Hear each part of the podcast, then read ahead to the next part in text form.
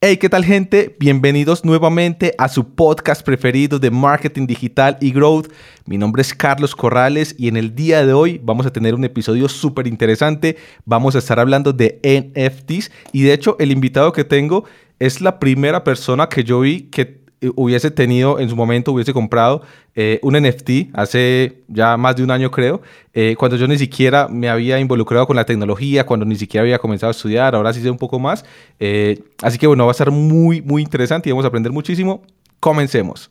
Tu podcast de marketing digital con Carlos Corrales. Digital Disruptors. Bueno, eh, Martín, ¿cómo vamos? Excelente. Muchas gracias. Qué bueno verte. Muy feliz yo también. Qué bueno verdad. además tenés un look nuevo, estás muy fachero, me gusta, me gusta. Sí, sí. Estoy ahí tipo eh, momentos de, reinvención, que siempre es importante. Eh, no nos veíamos hace, dijiste, año y medio más o menos, ¿cierto? Año y medio, dos años creo. Más o menos. Qué loco. Sí, la verdad que sí. Bueno, eh, como, como vuela el tiempo, desde la pandemia, desde antes de la pandemia, claro. Y sí, más o menos. De entrada, creo que un poco la pandemia, un poco más. Pero viste cómo dice Borges, la, amistad no necesita frecuencia. Exactamente, sí, 100% de acuerdo. No, qué bueno verte, eh, Martín, gracias por, eh, por aceptar la invitación. Como te estaba comentando, antes de, de, de, comenzar a grabar, cuando quise hacer un episodio de NFTs, pensé, bueno, ¿cuál es la persona con la que mejor podría hablar de esto? y inmediatamente pensé en vos. Eh, te está diciendo que eh, allá hace, imagínate, dos años más o menos, eras, fuiste la primera persona que yo vi que tenía un NFT de foto de perfil y dije, ¿qué, qué, qué carajo es esto? ¿Esto de dónde salió? Y ya empezamos a hablar, siempre hablábamos mucho de cripto y eso. Eh, y, bueno, seguramente ahora ya sabes incluso mucho más, así que bueno, gracias por aceptar la invitación. No, gracias a vos, gracias a vos por tenerme en alta estima. Me hubiese gustado que sea un board por alguno de esos que hoy salen millones de dólares, pero bueno, no tuve tanta suerte. ya, ya, vamos a hablar de eso. ya vamos a hablar de los OG. Sí, sí, sí, sí, Es un tema apasionante, me encanta. Y cuando no, no, estoy haciendo lo mío, estoy 100% sumergido en, en, el mundo de los NFTs y cripto. Genial. Bueno, Martín, para comenzar, eh, yo creo que empecemos por lo básico, o sea, como por la introducción, por el 101. Eh, sabemos que, que, NFTs es una, una, tecnología que se desarrolla sobre la tecnología de blockchain, ¿cierto? Exactamente. Eh, Entonces, como para empezar, ¿qué es el blockchain? ¿Qué es la tecnología de blockchain? O sea, ¿por qué es importante? ¿Por qué es disruptiva? ¿Por qué es innovadora? Para quizás por ahí, para las audiencias menos técnicas, eh, a mí siempre me gusta explicar la blockchain como una base de datos pública. Es decir, es una base de datos a la cual todos tenemos acceso, todos podemos mirarla, todos podemos corroborarla.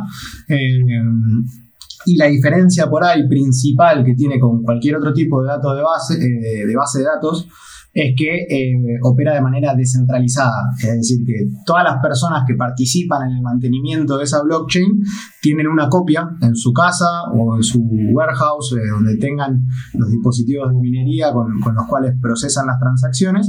Eh, y otra característica que tiene es que eh, para editar toda la información dentro de esta base de datos hay que pasar por un complejo, eh, por un proceso muy complejo eh, encriptado para poder, digamos, tener acceso a, la página de esta base de datos y poder modificarla y agregar una transacción y decir que, por ejemplo, los fondos se movieron de la cuenta de Martín a la cuenta de Carlos. Obviamente mi cuenta es un 0x1jkl random y la tuya igual, no es que cada una tiene su nombre. Se pueden crear alias, van a ver que el mío es captaincesta.com. Eh, .et, perdón, eh, que te simplifican un poco más las, las, las transferencias.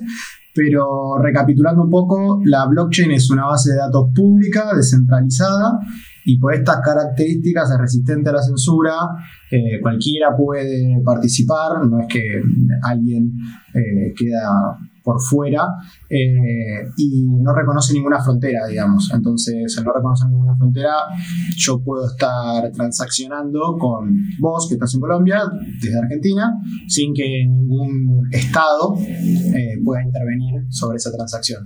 Que eso es lo más revolucionario, digamos, porque claro. sin entrar en política, por lo general todos sabemos que a la hora de mover fondos o mover remesas o lo que sea, hay comisiones muy altas, hay servicios centralizados, eh, quedas expuesto en, materia de tu privacidad, es decir, porque el gobierno o el Estado vas a tener toda, toda, tu información financiera y esto obviamente puede ser más o menos complejo dependiendo del tipo de gobierno que tengas en, el país en el que vivís.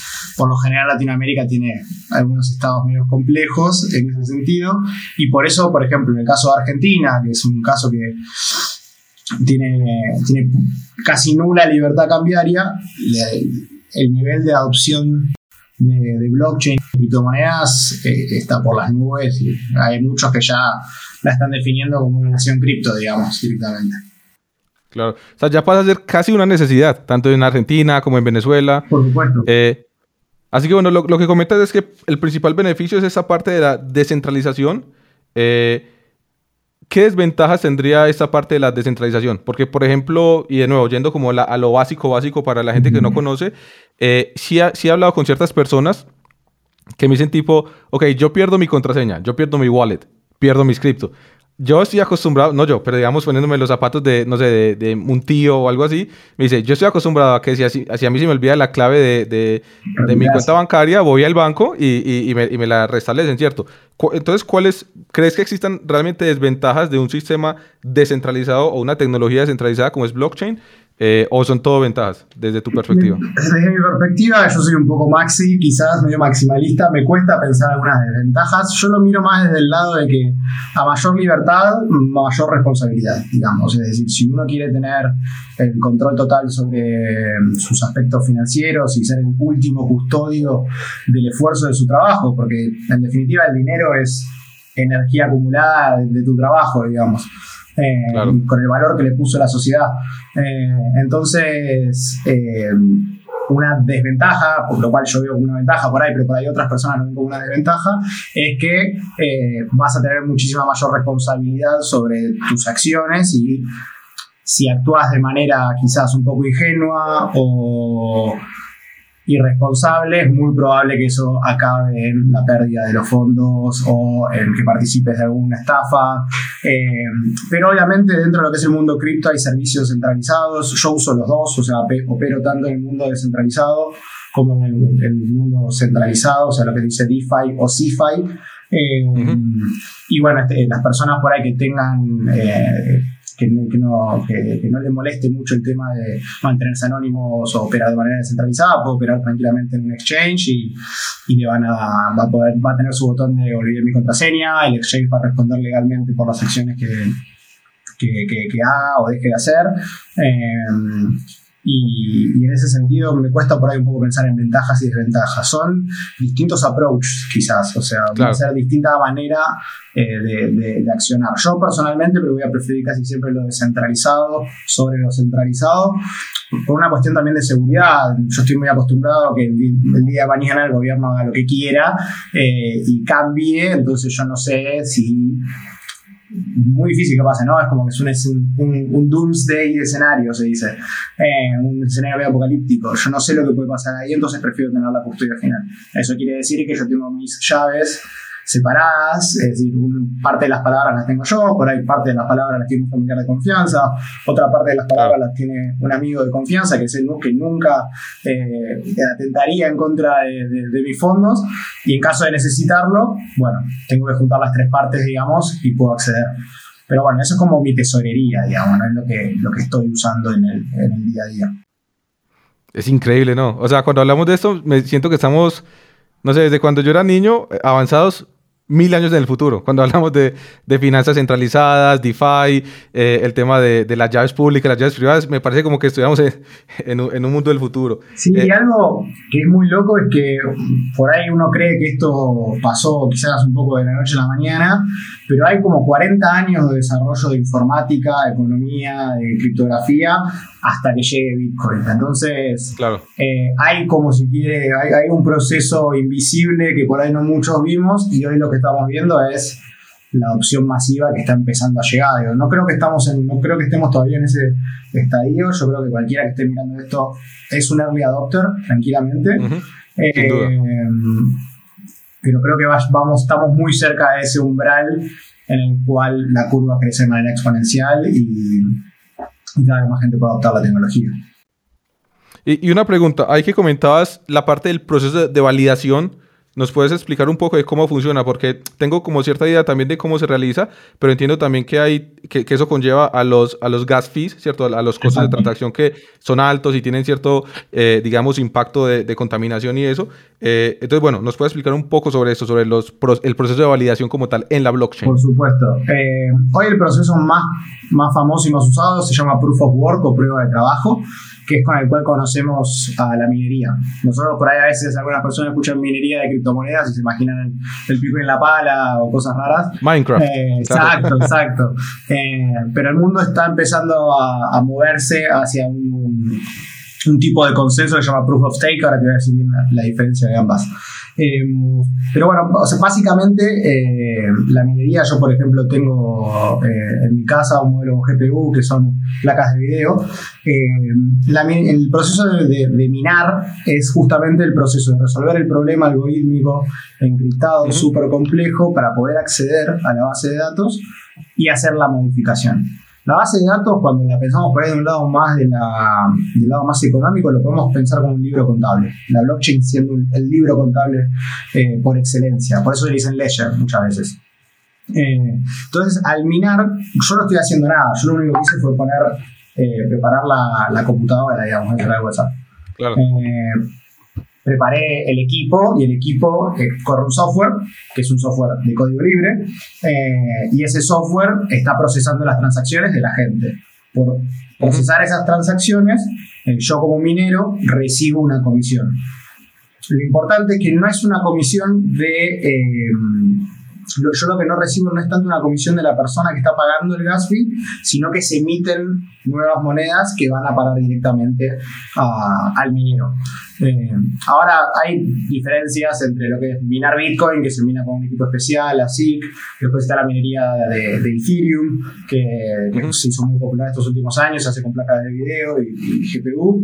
Eh, pero todo esto implica prueba de trabajo, es decir, donde la prueba es el trabajo que hizo tu computadora, digamos, ¿no? Claro. Eh, con el dinero fiat, la prueba es el Estado, eh, es la capacidad que tiene el Estado.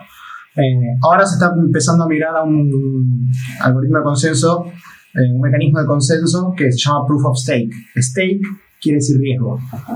entonces, acá los validadores, es decir, las personas que van a tener una copia, van a decir, sí, esta, es la, esta copia nueva me coincide con mi copia vieja, eh, lo que tienen es que van a depositar una determinada cantidad de tokens o de monedas.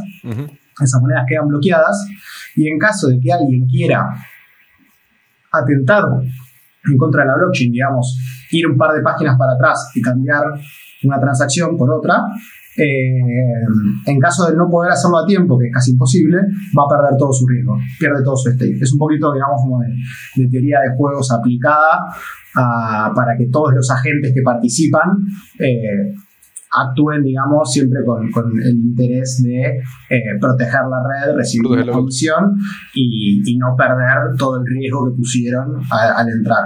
En cuanto a lo que vos decías un poco de la cuestión ambiental, sí es cierto que minar Bitcoin y minar Ethereum como minan hoy y Proof of Work consume mucha electricidad, eso es cierto.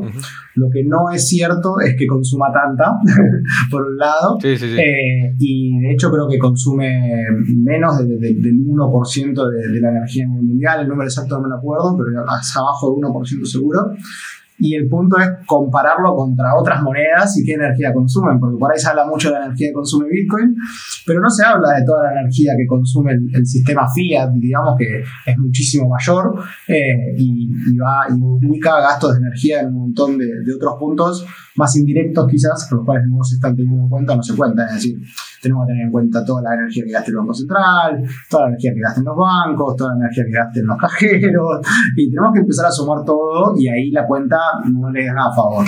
Eh, claro. Yo, yo soy muy partidario, muy partidario de que decís de ir a la data realmente, porque es, es muy fácil uno decir, ah, claro. E, e incluso cuando decís que, eh, no sé, eh, blockchain o cripto como tal consume el 1% de la energía mundial, es una locura. O sea, estamos hablando del planeta entero, es muchísimo, ¿cierto? Pero, ok, eh, ¿cuánto es eso comparado con otros sistemas? y primero, se está trabajando en este... el 12%, una cosa así, si no me equivoco. Imagínate. No, y sobre todo. Sí, bueno, hay, voy a buscar bien la, la información, pero a lo que ibas todos los sistemas obsoletos que actualmente hay funcionando, que también consumen energía, recursos, tiempos, o sea, que consumen un montón de cosas. Yo me acuerdo que incluso desde antes de, de, eh, de, cripto y esto, yo siempre he sido muy curioso y he sido muy de, de ir a, hacer el growth hacking, digamos, en la vida, ¿cierto? Entonces yo iba, por ejemplo, no sé, la primera vez que me compré una motocicleta eh, y después tenía que ir a una notaría a que me... ¿Cómo se llama esto? Cuando te, te validan el autenticar, autenticar mi firma en el documento para que puedan hacer la, transacción. Y yo decía, yo cuando pensé lo de la autenticación creí que era algo mucho más tecnológico y tal. Cuando voy me pone una firma y le ponen un sello y ya. Y yo pagué, no sé, 8 eh, dólares por eso. Y yo pensé tipo, ¿qué sentido tiene eso? Eso es completamente obsoleto. Y así el tema de real estate, el tema de arrendamiento, el tema de alquiler de autos, el tema de y lo vas a firmar con tu billetera, no lo vas a firmar con Contratos eh, smart contracts, se llama a ver más adelante, pero siempre me ha parecido como, a ver, esto es papel que están imprimiendo sin sentido, o sea que estamos consumiendo también energía, no solamente en lo que decís de a nivel, digamos, de, consumo energético, sino de todo lo que implica la infraestructura eh, para que soporte este modelo que tenemos actualmente, que es centralizado, que, que, yo creo que va a haber, digamos, un balance. Obviamente van a haber cosas que necesiten centralización y necesitamos gobiernos para muchas cosas, pero hay otras que son absurdas, ¿cierto? Digamos, una transacción peer-to-peer es como simplemente yo te vendo a ti mi arte y no, no, no tengo que necesitar eh, un notario que ni siquiera me ve la cara, simplemente me pone la firma. No sé cómo es en Argentina, pero aquí vas, eh, te ponen la firma, o sea, eh, como por una ventanilla ya. O sea, es como ni siquiera te mira exacto, eso mismo. Y a veces voy yo a las notarías y hay tipo siete personas en la, en la zona, tipo una imprime, otra pasa el, papel, otra pasa la firma. Es como, exacto, es como, pero eso lo hace una sola persona o eso lo hace un, software. Eh, antes de cerrar con este tema de la, eh, de, la de, blockchain, ¿podríamos decir que es un sistema invulnerable o hay alguna forma, eh, digamos, en un futuro distópico que digamos, aquí se puede vulnerar de esta manera eh, o no existe eso por ahora? Depende de qué moneda hablemos, de qué blockchain mejor eh, hablemos. Hablemos de, de eh, Bitcoin y Ethereum, que son, digamos, las. Si nos quedamos con Bitcoin y Ethereum, Bitcoin lleva creo que más de 10, 11 años sin ser hackeada y tiene un uptime, creo que del 99,9%. Entonces, a las pruebas me remito, podríamos decir que hoy Bitcoin Ah, y yo creo que debe estar constantemente un montón de distintos agentes con distintos intereses tratando de bajarla y no pueden. Como decimos acá en Argentina, quieren bajarme y no saben cómo hacer. Eh, en el caso de Ethereum, en sus momentos más incipientes, eh, tuvo un hack. Eh, con no, no, no, quiero tirar específicos ahora porque no me acuerdo muy bien para que después no, no tener que corregirme, pero básicamente se vulneró un smart contract y, se enfrentaron digo, a, a la disyuntiva de, ok, o volvemos el tiempo atrás en la blockchain y volvemos un momento en el que este, este hack no pasó, o nos quedamos con la inmutabilidad, el concepto de inmutabilidad que la blockchain no puede cambiar, debe ser igual para siempre, como en el caso de Bitcoin, y seguimos teniendo la misma blockchain donde el hack sí pasó. Eh, lo que sucedió en este caso fue que sucedió un hard fork, es decir, una sola blockchain se divide en dos, como si fuese una autopista que se abre en dos, eh, y en una blockchain el hack existió, se arregló como se pudo, se volvió para atrás, no, perdón, no se volvió para atrás, y en el otro se volvió para atrás y el hack nunca existió. Eh, digamos, no hay una nutshell en, resumidas cuentas. Eh, igualmente hoy Ethereum ha escalado y ha logrado llegar a un nivel de seguridad de que eh, cómodamente le podemos decir la, que es la máquina virtual del mundo eh, y, que ofrece un nivel de seguridad muy alto, pero no así era en, sus días incipientes. Y esto me parece que está bueno saberlo porque por ahí muchas veces las personas dicen, no, pero compra Solana, o andate con Cardano, y andate con, eh, o con Terra, o con Shiba, o Dogecoin, o lo que sea, y hay veces que uno tiene que ser muy pillo y estar atento y ver que hay un valor muy importante en la cantidad de tiempo sin interrupciones, en la cantidad de tiempo que llevas en alta sin un hack, eh, que en definitiva es la seguridad, porque si no vamos a esto por la seguridad no lo usemos. Eh, así que en ese caso, las, las principales hoy son extremadamente seguras.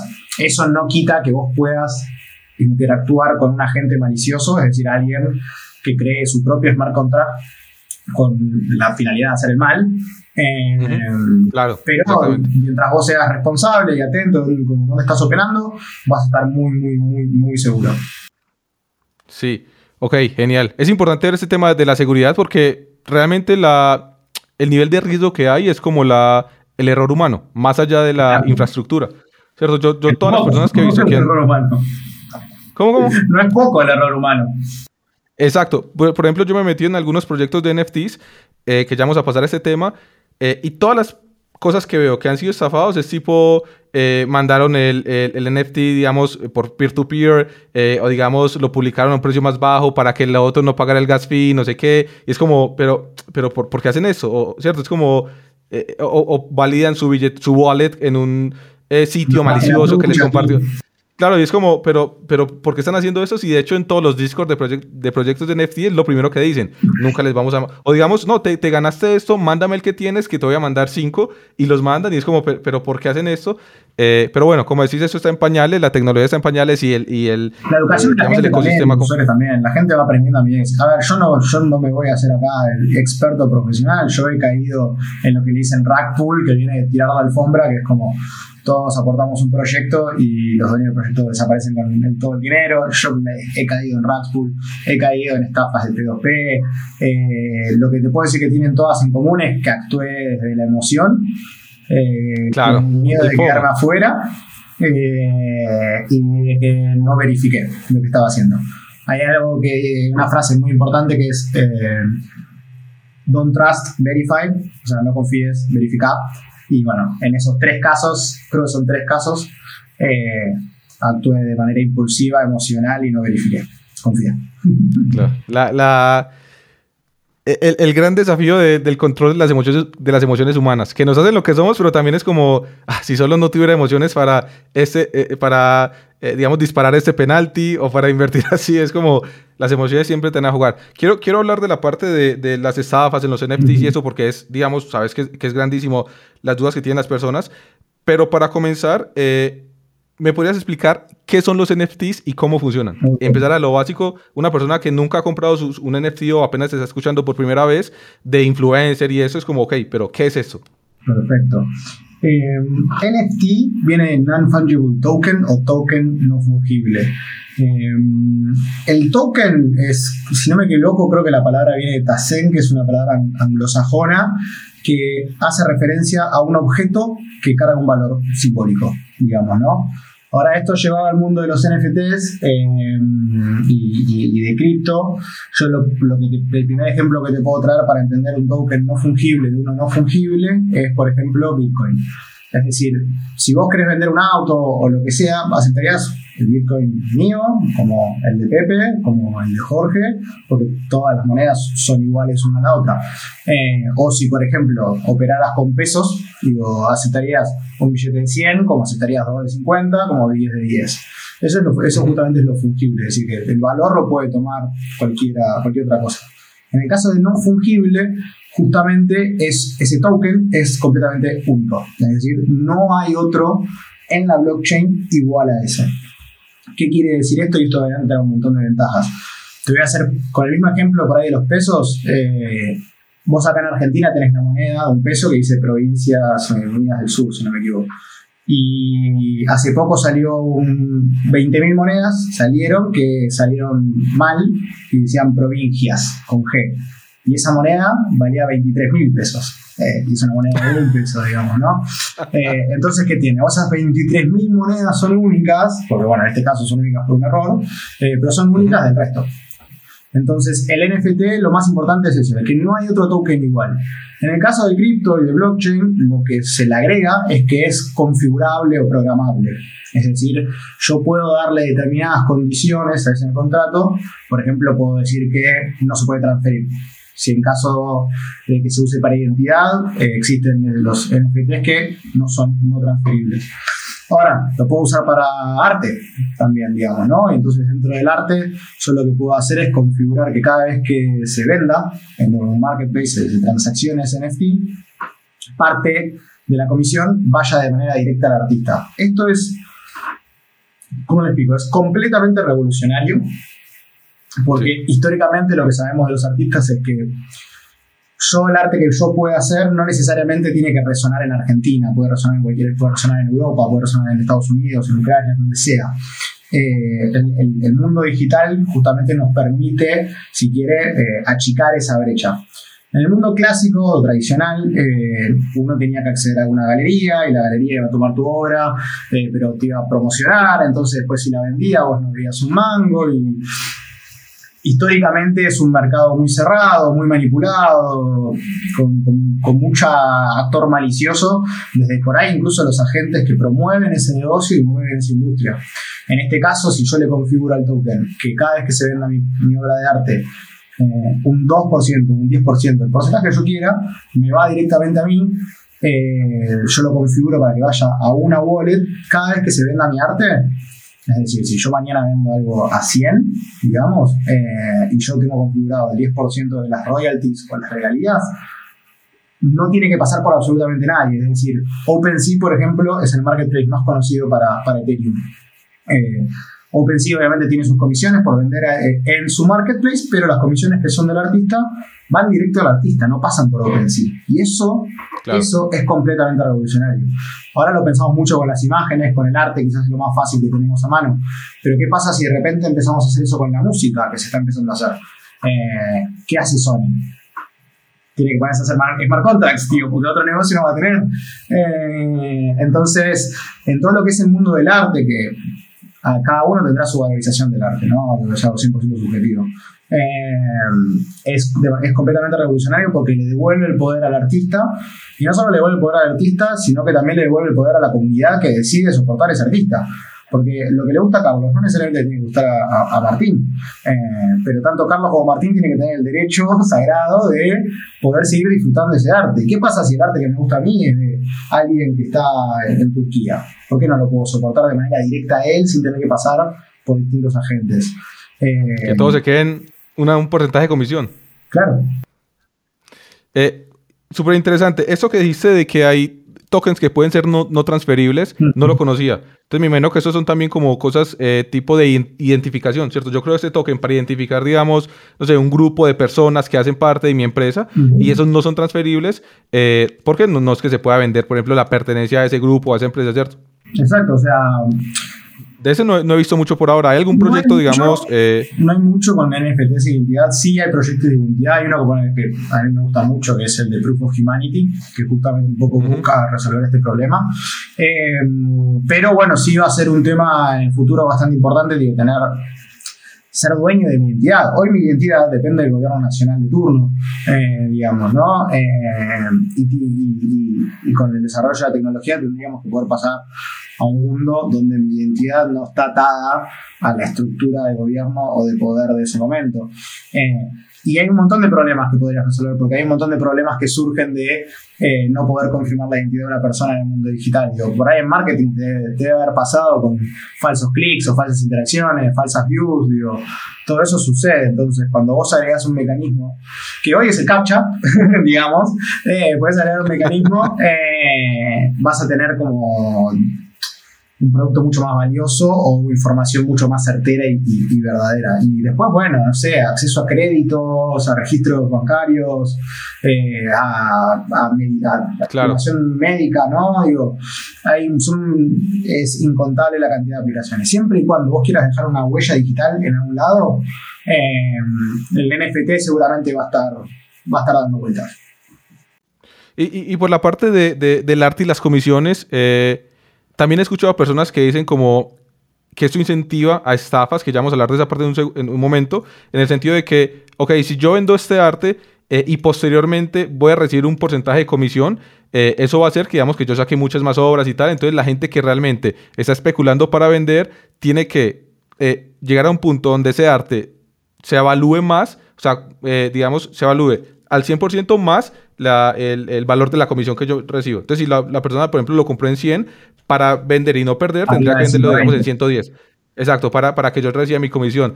Eh, y a mí esto me explota la cabeza porque yo trabajé un tiempo en, la industria de la música y bueno, y era como, primero esto ya pasa, o sea, las, las grandes disqueras se quedan, no el 10%, se quedan el 90%, el 95%, el 100%. Hay un tema en cuanto a lo que es música, que vos tenés derechos eh, patrimoniales y derechos intelectuales. Entonces un artista, en teoría, nunca puede renunciar a los derechos, eh, eh, digamos, a estos derechos digamos, de quién creó la obra como tal, ¿cierto? Que son los derechos intelectuales, eh, pero sí puede vender los derechos patrimoniales. Entonces yo te puedo decir a vos, Martín, mira, yo escribí esta canción, eh, o hice este, arte o lo que sea, te vendo los derechos patrimoniales. Entonces vos tomas la canción, la promocionas en emisora o lo que sea, y toda la ganancia que venga de esa canción es tuya. Así yo haya escrito la canción y así, haya, así yo sea el, el digamos, el, autor intelectual de la canción. Eh, entonces es como que me, me llama la atención porque es, esto ya pasa y de hecho pasa muchísimo peor. Y lo que realmente yo como lo veo, ya, ya me, me dirás tu opinión, es que más allá del tema de la especulación, que siempre va a suceder porque es, está en la naturaleza humana, creo que eso en, en, cuanto al arte es importantísimo en lo que decías de apoyar un proyecto, apoyar a un artista, ¿cierto? Yo tengo, por ejemplo, no sé, un artista que hace, eh, no sé, digamos, eh, algunos dibujos de, eh, del universo, que me encanta. Entonces esta persona, yo le digo, yo voy a comprar tu arte, lo voy a eh, apoyar y a partir de ahí vos sabes que si ese arte, digamos, vos llegas a ser mega famoso, lo que sea, y yo lo vendo no en 10 que lo compré, sino en un millón, vos vas a recibir ese, uno, ese 10% o ese 5% o ese 2% de, de ese millón. Pero más allá del tema de, ay, me está quitando, es como pero estás apoyando al artista, que es, es, la idea, ¿no? Y es lo que vos decías, puede que vos tengas, a mí también lo que me llama mucho la atención es el tema de, una persona puede vivir, digamos, de mil fans, digamos, aférrimos a, a, a, su, eh, a su arte o a su actividad. Un, cantante puede vivir de mil personas que lo apoyen realmente, o un músico, lo que sea. Eh, entonces, como que, claro, cuando yo estoy, digamos, en la ciudad de Medellín y solamente tengo aquí donde estoy viviendo, digamos, una galería eh, donde vendo mi arte, solamente los vecinos pueden apoyarme. Pero si yo tengo realmente, digamos, una galería digital, como comentabas, y vendo mi arte a personas que me lo compró alguien en, eh, no sé, en Australia, me lo compró alguien en Nueva Jersey, me lo compró alguien en, cualquier parte del, mundo, me puede apoyar y es mucho más fácil llegar a ese mínimo, digamos, de ingresos que requiero para vivir y dedicarme a mi arte. Eh, y es lo que está pasando. Plataformas como YouTube ponen el tema de creo que es Partner o Premium, que vos le, donas al, artista, Twitch, que es, que es por donaciones, eh, Patreon, que también es por donaciones. Entonces, también como que me, eh, las personas que dicen eso me, me, parece muy raro porque realmente si vos vas a ir a, especular únicamente, bueno, puede ser, pero si vas a apoyar a un artista, como decís, es completamente revolucionario. O sea, esto nunca se ha visto en la historia de la humanidad. O sea, ahí estoy totalmente de acuerdo con lo que decís y Pensá que muchas veces la, algo por ahí que a veces me, parece importante para que la gente deje de sorprenderse un poco con los números que, solemos ver en, en, este mundo, por ahí piezas que se venden por 10 mil dólares, 100 mil millones, etc. Es que yo, por, ahí la frasecita que siempre me sale es, pensar que en esta transacción el 100% de la torta es de ambas partes. Nosotros estamos acostumbrados a ver el 10, 20, 30% de la torta, que es lo que sale. Después está toda la torta que se come la productora, la industria, estemos donde estemos, eh, por ahí sin, tratar de poner un ejemplo en específico. Eh, pero eso es un poco lo revolucionario justamente, que lo que tiene, lo que resuelve Bitcoin, sobre todo, que parece no tiene interés, eh, es que elimina el, el, problema y la necesidad de la confianza a la hora de transaccionar entre dos personas. O sea, nosotros durante toda nuestra vida, para transaccionar en lo que sea, necesitamos una tercera persona que esté arbitrando, digamos, que nuestra transacción sea legítima. Por ejemplo, el banco. El banco se fija. Martín tiene tanto acá y Carlos tiene tanto acá. Ahora Martín mueve esto acá y listo. Ahora el tema es que lo podemos hacer sin el banco. Y lo que todos sabemos históricamente es que por ahí los bancos no son muy amables y muy buenos con los ciudadanos de pie. Eh, su, principal interés no es el beneficio del ciudadano. Exacto. Es más... no están para cuidar la plata, están para gastarse la todos. y, y, otro punto entonces, ahí avanzando un poco más, más allá de eso que comentamos de de, la, de, de, apoyar a los artistas, de las comisiones, eh, de, digamos, de hacerlo descentralizado, de, bueno, de todos esos beneficios que me comentabas. Si yo me compro un NFT hoy, o una persona que se quiera, que se, que se quiera comprar un NFT, lo primero que se va a preguntar es, bueno, ¿y pero para qué sirve? O sea, ¿yo para qué me compro un NFT? ¿Cierto? Más allá, digamos, del hecho de apoyar a un artista, que me parece, ya ese, ese hecho único es, es, como dijimos, revolucionario. Pero bueno, más allá de eso, ¿vos cuál dirías que es la funcionalidad de un NFT? perfecto. El NFT un poco creo que la funcionalidad más grande es que trae un poco el concepto de propiedad digital, digamos, ¿no? De que hay algo que es digital, que es 100% etéreo y abstracto, que no puedo tocar y está en el mundo digital, y del cual yo puedo confirmar que es mi propiedad, aunque cualquiera haga el famoso clic derecho la imagen como.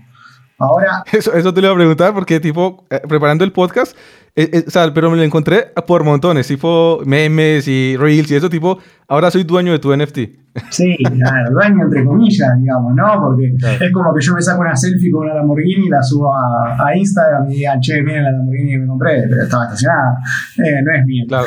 Eh, no la puede vender, digamos, no puede tener eh, beneficios económicos sobre, o derechos de propiedad o lo que sea. Entonces, eso pasa mucho. A nosotros ya nos divierte, las personas que estamos en, en el mundo, es como que es más me estás haciendo publicidad gratis, entonces dale, seguí, ¿entendés? Me encanta.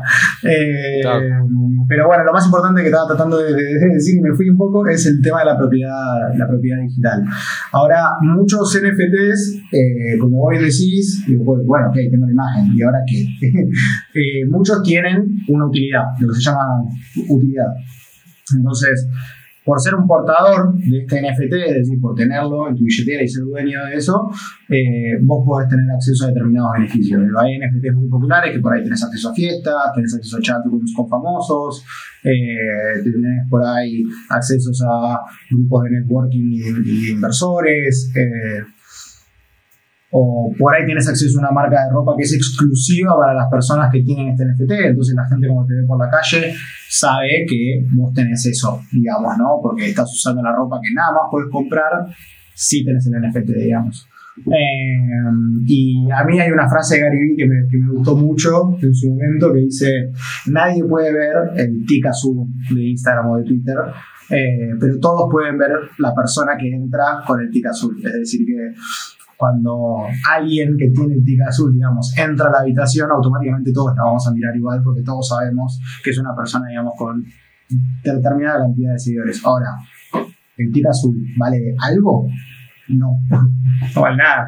Pero tiene un valor cultural o simbólico extra. Claro, creo que es un, claro, un excelente ejemplo. No lo había pensado así, sobre todo porque estamos hablando de algo que es un constructo humano. O sea, no podemos partir eh, de que esto me da una funcionalidad, que creo que es donde está ese, ese debate de, a ver, esto es especulación. Entonces, yo puedo especular invirtiendo en una propiedad, en un terreno, en una casa, y puedo especular invirtiendo en un NFT. Entonces, lo que la gente dice, o lo, lo que he leído mucho, que es la duda, es, ok, pero eh, la casa tiene una funcionalidad, que yo puedo vivir en la casa o puedo rentar la casa, ¿cierto? Sirve de refugio. El NFT no, me sirve absolutamente para nada. Pero yendo al tema de que todo este tema de la funcionalidad, más allá de, los, de las necesidades básicas del ser humano, pasa a ser subjetivo, eh, lo que dijiste del, check de Instagram es, es eh, un excelente ejemplo. claro, y sobre todo porque este constructo humano o sea, está como tan arraigado ya en nosotros, que es lo que os dijiste. Ándate a, una, a un post de Instagram eh, donde la gente esté dejando comentarios. Y si hay un comentario que tiene el check, le vas a dar más valor a ese comentario by default. O sea, tipo, pero eh, estoy hablando del 99% de las personas, ¿cierto? No faltará el que diga, no, a mí no me importa. Bien, pero a nivel, digamos, cultural y a nivel dentro de la plataforma, vas a decir, ok, esta persona está verificada, esta persona es realmente, por ejemplo, si sale Martín con el check, este es Martín, ¿cierto? O su equipo de trabajo. Ahora, si sale Martín 14, no sé, en vez de TH, BTC, es como que, bueno, no creo que sea él. Entonces, realmente es como, ¿qué funcionalidad tiene eso? Pues ninguna, porque si no te metes a leer, pues no importa. No vas a poder vivir de eso, no te lo vas a poder comer, no vas a poder dormir ahí. Pero más allá de eso, y esos constructos humanos que nosotros generamos, y, y ese, esa parte de que eh, los beneficios o las funcionalidades también pasan a ser subjetivas, ahí es donde entra el tema de, ok, yo quiero comprarme lo que dijiste. Eh, no sé, por ejemplo, me acuerdo que Supreme sacaba y agotaba stock. Entonces, Supreme puede vender una serie de NFTs donde diga, el poseedor de eso va a tener acceso a comprar, no sé, prendas por 30 días antes de sacarlas al público, antes de agotar inventario. Entonces, vos las compras y simplemente decís, ¿qué funcionalidad tiene? Tengo un acceso, un early access o un acceso eh, preliminar a esta colección que a mí me gusta que a vos te puede parecer horrible, o digamos el arte, o digamos el, diseño de Supreme, nunca me compraría eso, por ejemplo, pero yo sí, ¿cierto? Entonces como que, bueno, yo lo invierto y, es, y es, es, mi definición de, de, esa funcionalidad. Sí, lo que tiene un poco es que creo que algo que vos seguramente ya, ya habrás visto mucho más que yo en el mundo de marketing, que cada vez por ahí se segmenta más y cada vez hay más de mucho todo. Bueno, esto es nicho al, al mil, digamos, ¿no? Porque sí, hay un montón de NFTs que yo veo que yo digo, ¿qué esto? ¿Y por qué están pagando 30 mil dólares? Digo, es horrible. Y bueno, pero en el otro lado del mundo hay una persona que con una opinión totalmente igual de válida que la mía, en la que decide pagar eso, los dos agentes se pusieron de acuerdo, hay un precio, es una señal en el mercado, punto, tengo, me lo tengo que aceptar. Hay NFTs que tendrán más utilidades que otros, hay algunos que serán por ahí más simplemente el arte y el valor artístico de la pieza. Hay NFTs que son simplemente un pedazo de la historia de Internet y valen porque son un pedazo de la historia de Internet, como un tweet, digamos, como el primer tweet de, Jack del CEO de Twitter, ex CEO de Twitter, se vendió carísimo también, pero bueno, es la historia, digamos, estás comprando historia. Hay NFTs que directamente, creo que en, OpenSea hay, un, hay una, opción para filtrar por utilidad, los que te muestran los NFTs que son solo utilidad, digamos, ¿no? Entonces, podemos poner el ejemplo de un músico, digamos, que saca su colección de NFTs y tenés, podés entrar a comprar las entradas de adelante de todo un día antes que el resto. O, cuando termina el recital puedes venir a tomar algo conmigo. Eh, o los que tienen las cinco piezas más raras están sentados eh, en el escenario, al lado mío. Eh, imagínate si Snoop hace eso, ¿cuánto va a valer el NFT? Claro, es una, la, no, la cantidad de, posibilidades que hay para hacer es, una locura. y es de hecho beneficio para todo el mundo. Vos sos propietario de esto, listo. Por, por, ser propietario de esto, ¿qué hacemos? ¿Qué beneficio te doy? Es lo que hacen las tarjetas de los bancos, un poco, ¿no? Digamos, con sus créditos y, sus planes de beneficios. Pero bueno, acá, intermediarios. ¿Sabes qué me, me, hiciste acordar de algo? En estos días estaba viendo eh, un youtuber que, que está muy metido en NFTs eh, y que está recibiendo pues mucho hate y tal, es de España, es bastante grande. Eh, sí, creo que era él. Y estaba comentando en un video que él decía, pues está comentando que, que, en muchos de sus videos, cuando él los publica, la persona va y dice, eh, soy el primero que ve el video, ¿cierto? Eh, y comentan eso, que es como que qué funcionalidad tiene esta, pues no tiene nada, pero a la gente le gusta. Y más allá de eso, mucha gente, muchas personas dicen, eh, no sé, Martín, te sigo desde que tenías 150 seguidores, ¿cierto? Y es como que para ellos es importante, así primero, no tenga ninguna funcionalidad y segundo, no tenga ninguna validación, porque yo puedo ir hoy a escribirle a PewDiePie y, y decirle tipo, tengo, fui, fui, tu primer seguidor. Y él, y él, bueno, pues todo bien, gracias. Imagínate si yo tengo un NFT que valide eso. Imagínate que yo, yo, tenga este podcast y cuando llegue, no sé, a mil personas que lo siguen y lo apoyan de cierta forma, les doy un NFT a cada uno. Y después llega como Joe Rogan, que es el podcast más grande del planeta. Y es como que, sí, yo fui de los primeros mil. ¿Y cuál es la funcionalidad? Lo que dice un flex. O sea, es tipo, a mí me gusta, me gusta ser parte de esa tribu, me gusta ser parte de esta comunidad, me gusta ser, saber que fui un early adopter de este proyecto eh, y aquí tengo mi verificación. Este es mi NFT que dice y yo fui el, el, eh, no sé, el, supportive o el, digamos, la persona, el seguidor número 787. Eh, y la gente va y lo pone en los canales. O sea, es real eso, es real. A la gente le, le, parece importante. Ahora hay y es, que es, el POAP, se llama, que para no pifar en la traducción, básicamente lo que es es el certificado de asistencia, digamos. Viste que históricamente vos tu, certificado de asistencia utilizabas, salías del evento, o sea, un congreso, o sea, y te daban el papelito. El Martín Capó vino al congreso de NFT. Ahora POAP lo que hace es, eh, te da NFTs como certificados de asistencia. Entonces, por ejemplo, el otro día hicimos un Twitter Spaces y los que iban a ese Twitter Spaces tenían acceso a una contraseña y con esa contraseña tenían un certificado de asistencia. Ahora, el día de mañana, eso fue algo que dijo eh, Fiorella, una chica que trabaja en POAP, eh, el día de mañana, a la hora de presentar tu trabajo, puedes decir, mira, yo estuve en esta charla de marketing, estuve en esta charla de cripto marketing eh, y tengo todos los certificados de asistencia en mi billetera bajo mi custodia 24/7 de manera completamente verificable en la blockchain. Y eso va a estar bueno, porque por ahí qué pasa si la función de esta posición en el trabajo es nueva. Entonces lo único que puedes demostrar es tu pasión. ¿Y cómo demostras tu pasión? Con todos los certificados de asistencia a cada evento relacionado al tema. Claro. Y son infalsificables porque pueden hacer una falsificación, pero si vas a verificar a la blockchain original donde se hizo, digamos, ese, ese registro. Decir, e, esto es falso, ya está. No es como que, por ejemplo, nos ha pasado que llegan con un certificado de votación o lo que sea y simplemente lo... O, por ejemplo, también ha pasado mucho que cuando faltan a trabajar hacen, digamos, una eh, excusa médica falsa. Y es como, y claro, pero cualquiera lo puede hacer, pero ahí tienes un certificado de asistencia que está verificado en la blockchain. Eh, una pregunta que me surgió en, cuanto a lo que estabas comentando también, por la parte de los derechos de autor. O sea, ¿cómo, cómo convive el mundo eh, digital, el mundo cripto con, la, con el mundo, digamos, más tradicional en la parte de los derechos de autor. Porque, no sé, por ejemplo, yo me compro un NFT hoy. Yo soy el dueño de ese NFT, ¿cierto? Realmente el valor de ese NFT está atado a la posesión como tal eh, de ese token que está, digamos, en la blockchain, ¿cierto? Ahora, si llega una persona, lo descarga y hace, no sé, camisetas y se pone a vender camisetas. Piensa que yo me pongo hoy a vender camisetas de los CryptoPunks y las vendo y vendo muchas ¿Ahí qué pasa? O sea, ¿hay algún, algún tipo, digamos, de, validación, ¿Hay algún tipo de, derechos de autor, de protección, o, eso ya no están conviviendo por ahora sus mundos? Hasta donde, por lo menos lo que estuve investigando y lo que estuve leyendo, hay muchos grises. Hay muchos proyectos de NFT que hoy aclaran que con eh, la o sea, con, con, tener NFT, con ser el poseedor, con ser el colector, eh, tenés el derecho comercial y de explotación de la imagen, digamos. Claro, sí. Eh, pero ahí hay muchísimas cuestiones que hacen quizás al tema este quizás de no tener tantas fronteras, digamos, ¿no? Porque la regulación por ahí que podemos tener para derechos de imagen o uso de autor en Estados Unidos no necesariamente va a ser la misma en Turquía o en España o en, Reino Unido. Eh, entonces, la realidad es que hay muchos grises. Quizás en el momento de que desde el Senado o cualquier institución gubernamental correspondiente se emita que ser el dueño de NFT implica que tener los derechos de autor, Ahí quizás es otra la discusión, pero la realidad es que hay un país muy grande en el que estas cuestiones no están regularizadas al 100% eh, y dependen mucho de los casos judiciales caso a caso. Hay jurisprudencia a favor, no me acuerdo muy bien el caso, creo que era con indumentaria, eh, pero hay jurisprudencia a favor del fallo a favor de la persona que era el, dueño del NFT. Pero de nuevo, hay jurisprudencia, eso no quiere decir que en el Estado al lado no, no hagan otra cosa.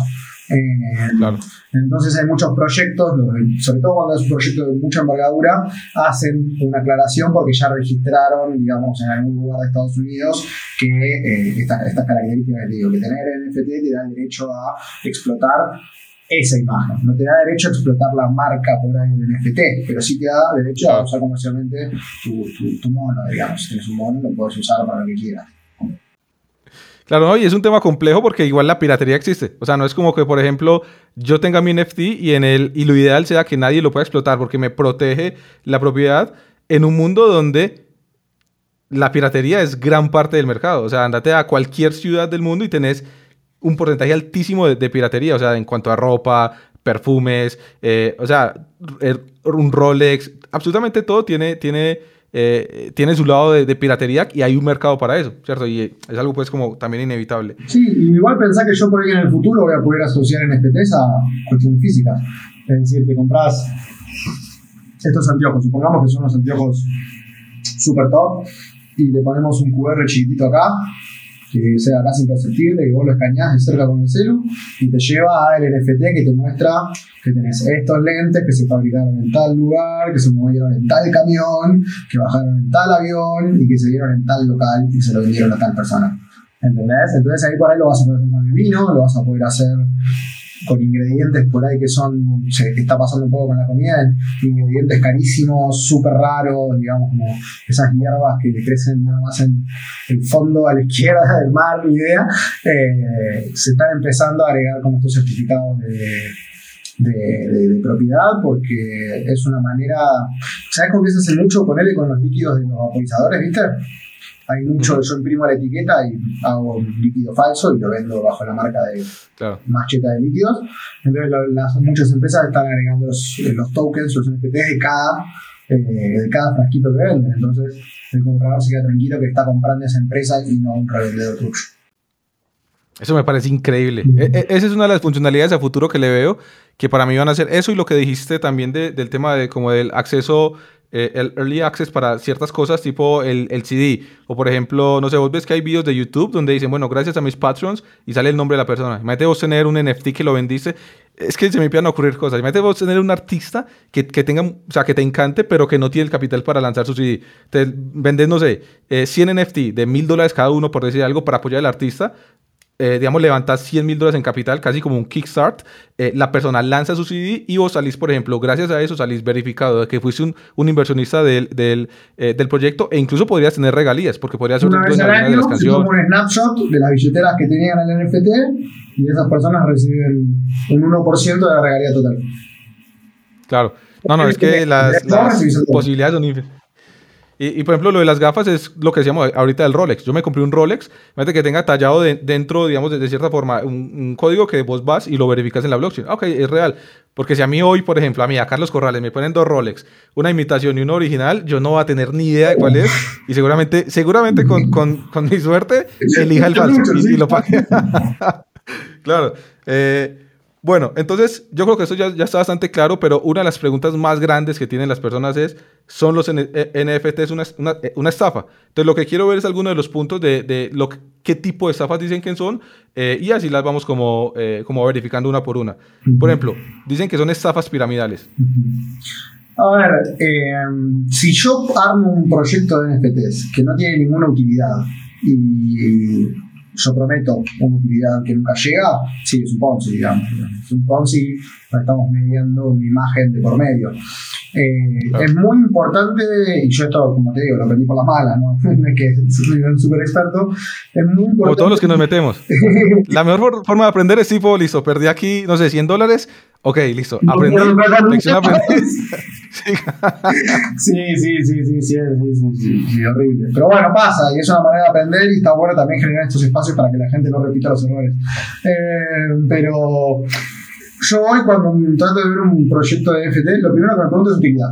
Es lo primero que me pregunto, es como, ok, y, o sea, es una linda imagen. Y, eh, ojo, eso no quiere decir que no compre NFT porque me guste el arte. O sea, hay un montón de artistas que sigo, que me encanta lo que hacen, quiero que lo sigan haciendo, quiero ser dueño de sus piezas eh, y las compro porque me gusta el arte.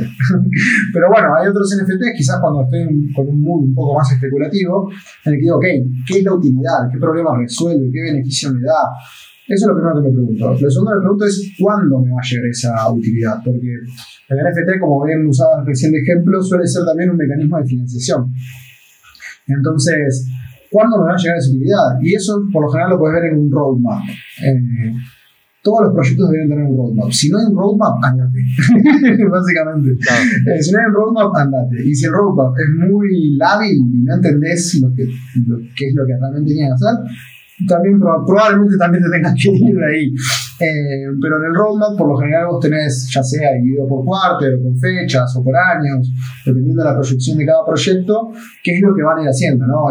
Vamos a hacer esto cuando se en tanto, cuando se termine el mint, vamos a hacer esto, cuando juntemos tanta plata, vamos a hacer lo otro.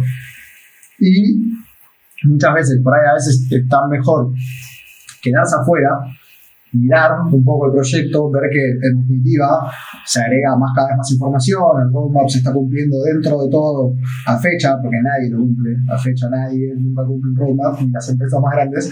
Eh, claro, ¿Sí? Hablando de, de empresas, de, de, de, negocios como, ok, los objetivos, los OKR. No, ni ellos lo cumplen, nadie. A veces llegan, a veces no. Llegas con alguno, no llegas con todo.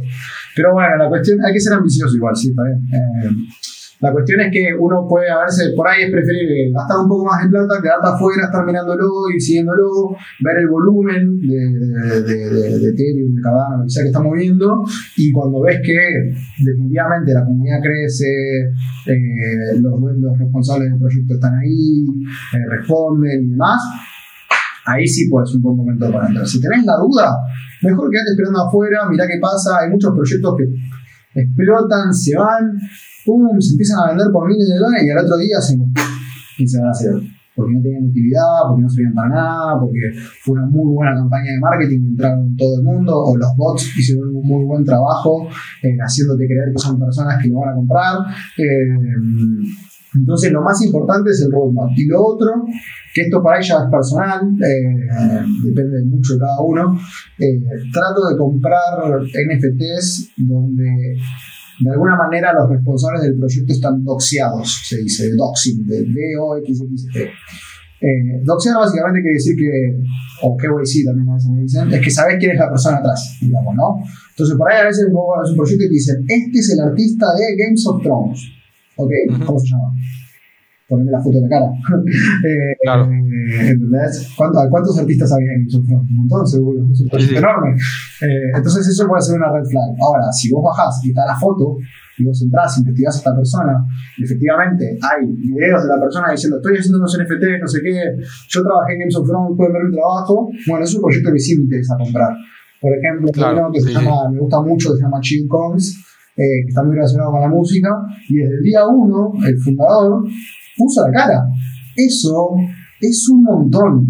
Es un montón de trabajo porque hay mucho hate, hay mucho desconocimiento y a veces muchos vectores de ataque cuando vos pones tu cara. digamos, ¿no?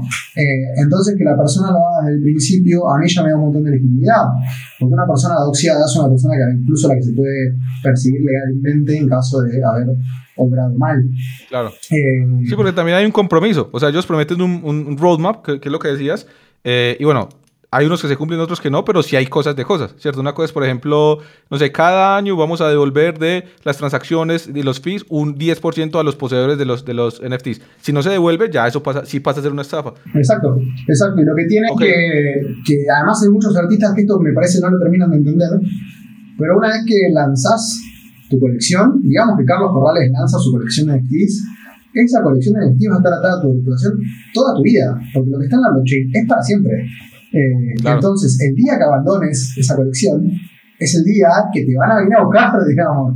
Entonces, hay mucha gente desesperada por salir corriendo con una colección. A mí me encantaría tener una colección, la realidad es que tengo muchas ideas, pero entiendo un poco la responsabilidad que conlleva tener colectores, eh, mantenerlos contentos y poner toda tu reputación en juego.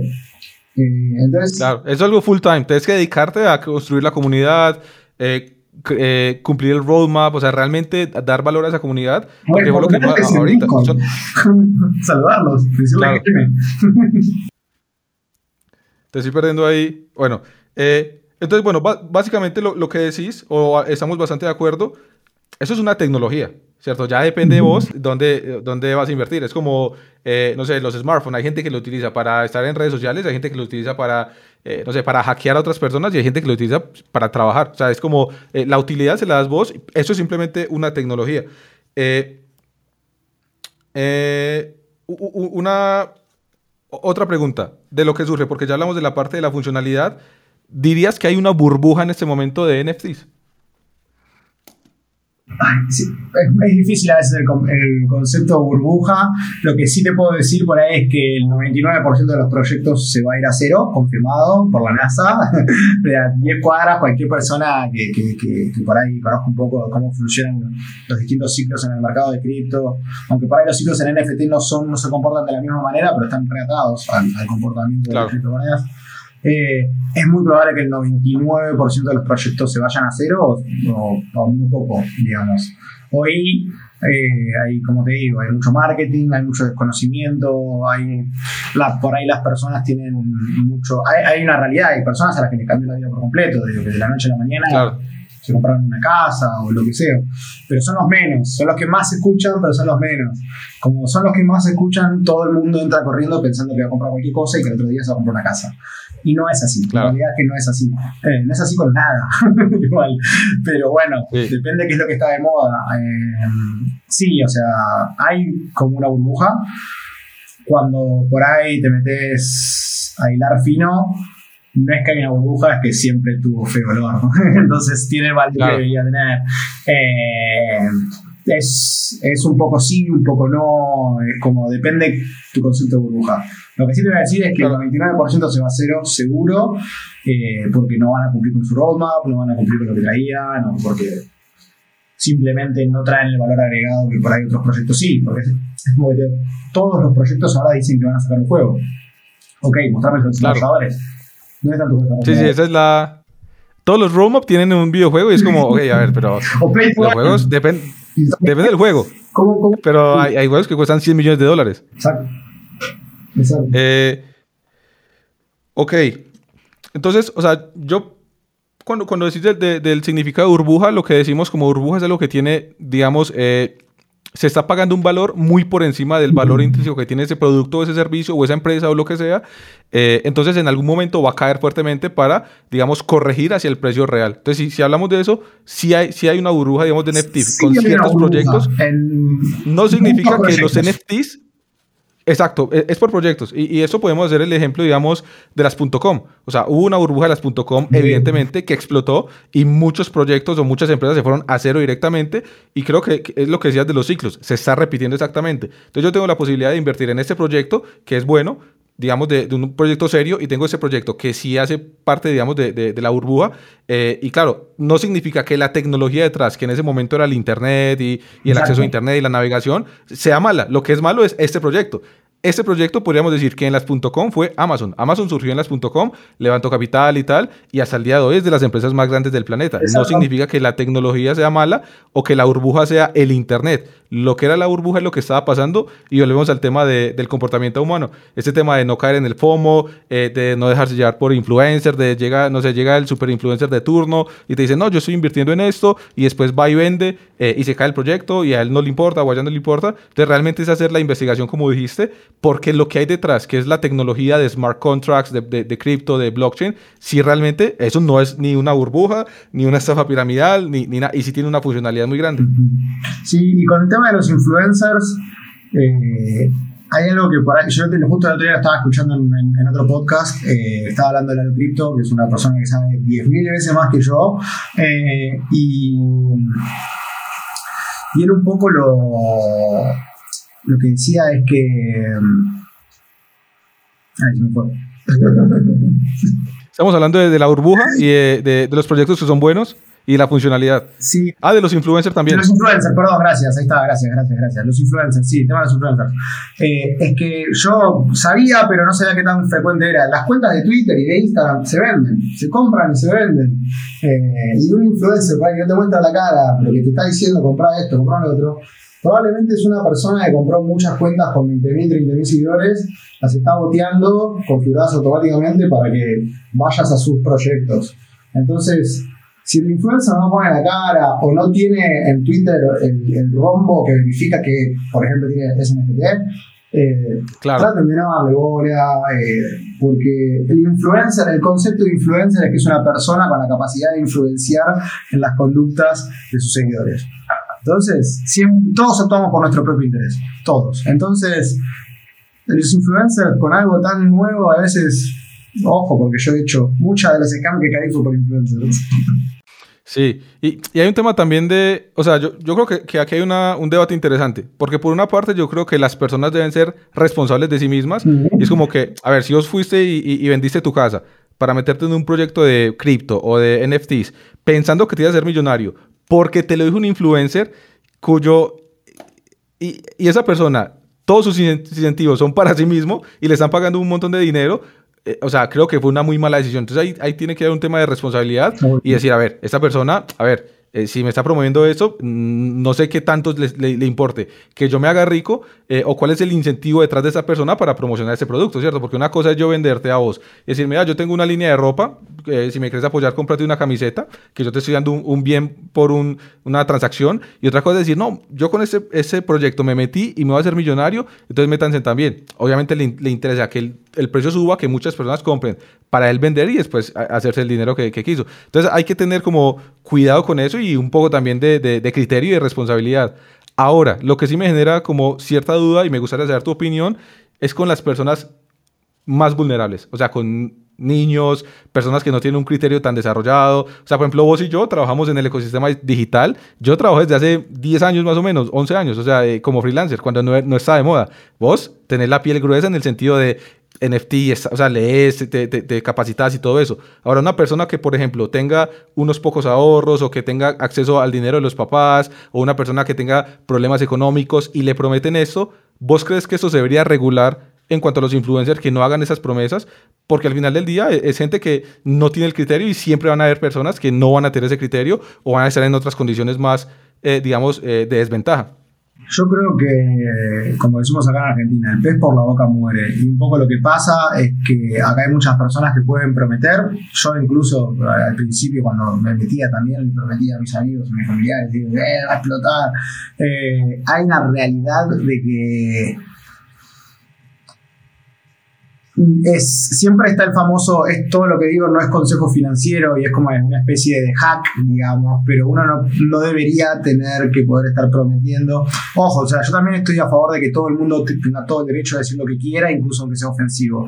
Pero sí, quizás en, materia de, de, inversiones y en audiencias que no están muy eh, formadas o no tienen mucho conocimiento, estas personas que vienen prometiendo súper rentabilidades eh, deberían, están actuando de manera maliciosa, entonces deberían responder ante alguien. Eh, pero de nuevo, se me, se me, pone un poco en conflicto con mi, con mi lado más eh, de, de, la libertad de decir, cada uno tiene derecho a decir lo que quiera, pero bueno, sí tiene que hacerse responsable de lo que dice. Eh, claro. Entonces hay no, En Estados Unidos, por ejemplo, uno no puede salir a decir, no, compra en Tesla que se va a 1500 mañana, porque va a claro. Sí, no, y, y, y lo que dijiste más allá también de la regulación, o sea, yo también lo tengo, digamos, a nivel personal, porque nosotros somos humanos todos y sufrimos también de este FOMO, de, ¿cierto? Y como, uy, tengo que entrar, es, si a mí me prometen, o sea, puede ser el presidente, rentabilidad, rentabilidad fija, si me prometen rentabilidad fija, que es, digamos, extraordinaria, es una estafa. Esa es mi flag, número uno. O sea, tipo que vos me digas mañana, Aplica del 7%, cualquier persona que te prometa más del 5 o 7% así de nada, que está estafando. Claro. Muy probablemente. Sí, sí, porque es como. ¿Por qué no metes tu propio dinero? O sea, ¿por qué me vas a dar a mí y, si ni nos conocemos? Es como. No, y fuera de eso, yo como lo mío es, por ejemplo, e, el Standard Poor's 500, que es como la este fondo de, de, de, las empresas más grandes de Estados Unidos, te da un, de un 8 o un 10% anual, ¿cierto? Y es como, ok, ¿por qué alguien me daría a mí el 100% al mes? Es como que ya, eso es un red flag brutal y es como una recomendación que le hago a todas las personas cuando les, les dan este tipo de, de, de, o sea, les prometen un retorno fijo o asegurado, corran de ahí porque seguramente sea una estafa. Ahora, si vos me decís, mira, yo estoy viendo este proyecto, creo que se va a ver las nubes porque el equipo es este, la gente es este, el arte es brutal, ya queden vos si vas a invertir o no. Y ahí lo, lo, que decíamos de que realmente entonces para concluir todo este tema, eh, no, es un, no es que sean una estafa los, los, NFTs, como dijimos, la tecnología depende del proyecto, ¿cierto? Hay proyectos, proyectos que sin duda están inflados, hay proyectos que van a tra eh, trascender y van a ser tipo el Amazon de aquí a 10, 20 años. Eh, y depende muchísimo del equipo, que fue lo que dijiste, que sean personas que sean, o sea, que tengan algo que perder o que realmente estén haciendo un proyecto porque les interesa la tecnología, porque les interesa eh, la comunidad, no que sean, digamos, anónimos, que pasa muchísimo, eh, que levantan 3, 4, 5 millones de dólares y imagínate, o sea, estás en tu casa, haces un arte, digamos, con algoritmos y esto, levantas cuatro palos, o sea, es como, bueno, mmm, ¿sigo con ese proyecto o me voy a, a, a las Maldivas? ¿cierto? Entonces, como que tam tampoco confíen en las personas al 100% y realmente hagan la investigación. Eh, y, ¿sabes algo que yo que hago mucho? Busco para evitar el sesgo de confirmación, busco lo opuesto. Entonces, por ejemplo, si, si me está gustando mucho lo que es, eh, no sé, cuando empezó, eh, no sé, la, digamos, eh, sí, eh, eh, invertir en la bolsa de valores, busco por qué la bolsa de valores es una estafa, riesgos de invertir en la bolsa de valores, y así me construyo un criterio real y no sesgado, porque si yo hoy busco, es verdad que los cripto son la mejor inversión de la historia, y obviamente me va a salir solamente información al respecto. Siempre hay que tratar de negar tu primera hipótesis, digamos, porque es tu primera hipótesis. Así que una vez que tenés una primera hipótesis, primero buscar todas las maneras de negarla. Si no podés claro. negarla, puede ser que estés yendo por un buen camino. Y, no, y sobre todo si es emocional. Si vos decís, uy, esta es mi hipótesis para hacerme mega millonario en tres semanas. Es como que, bueno, a ver, de pronto ponerla un poquito sobre, sobre, sobre la duda y contrastarla con otras personas. Exacto. Y personas que sepan del tema. Y, y para agregar ahí algo a, a tu conclusión, a veces digo, no necesariamente tenés que saber que quién es la persona atrás, digo, que esté 100% doxeado. Hay mucha gente que es anon, o sea, completamente anónima, uh -huh.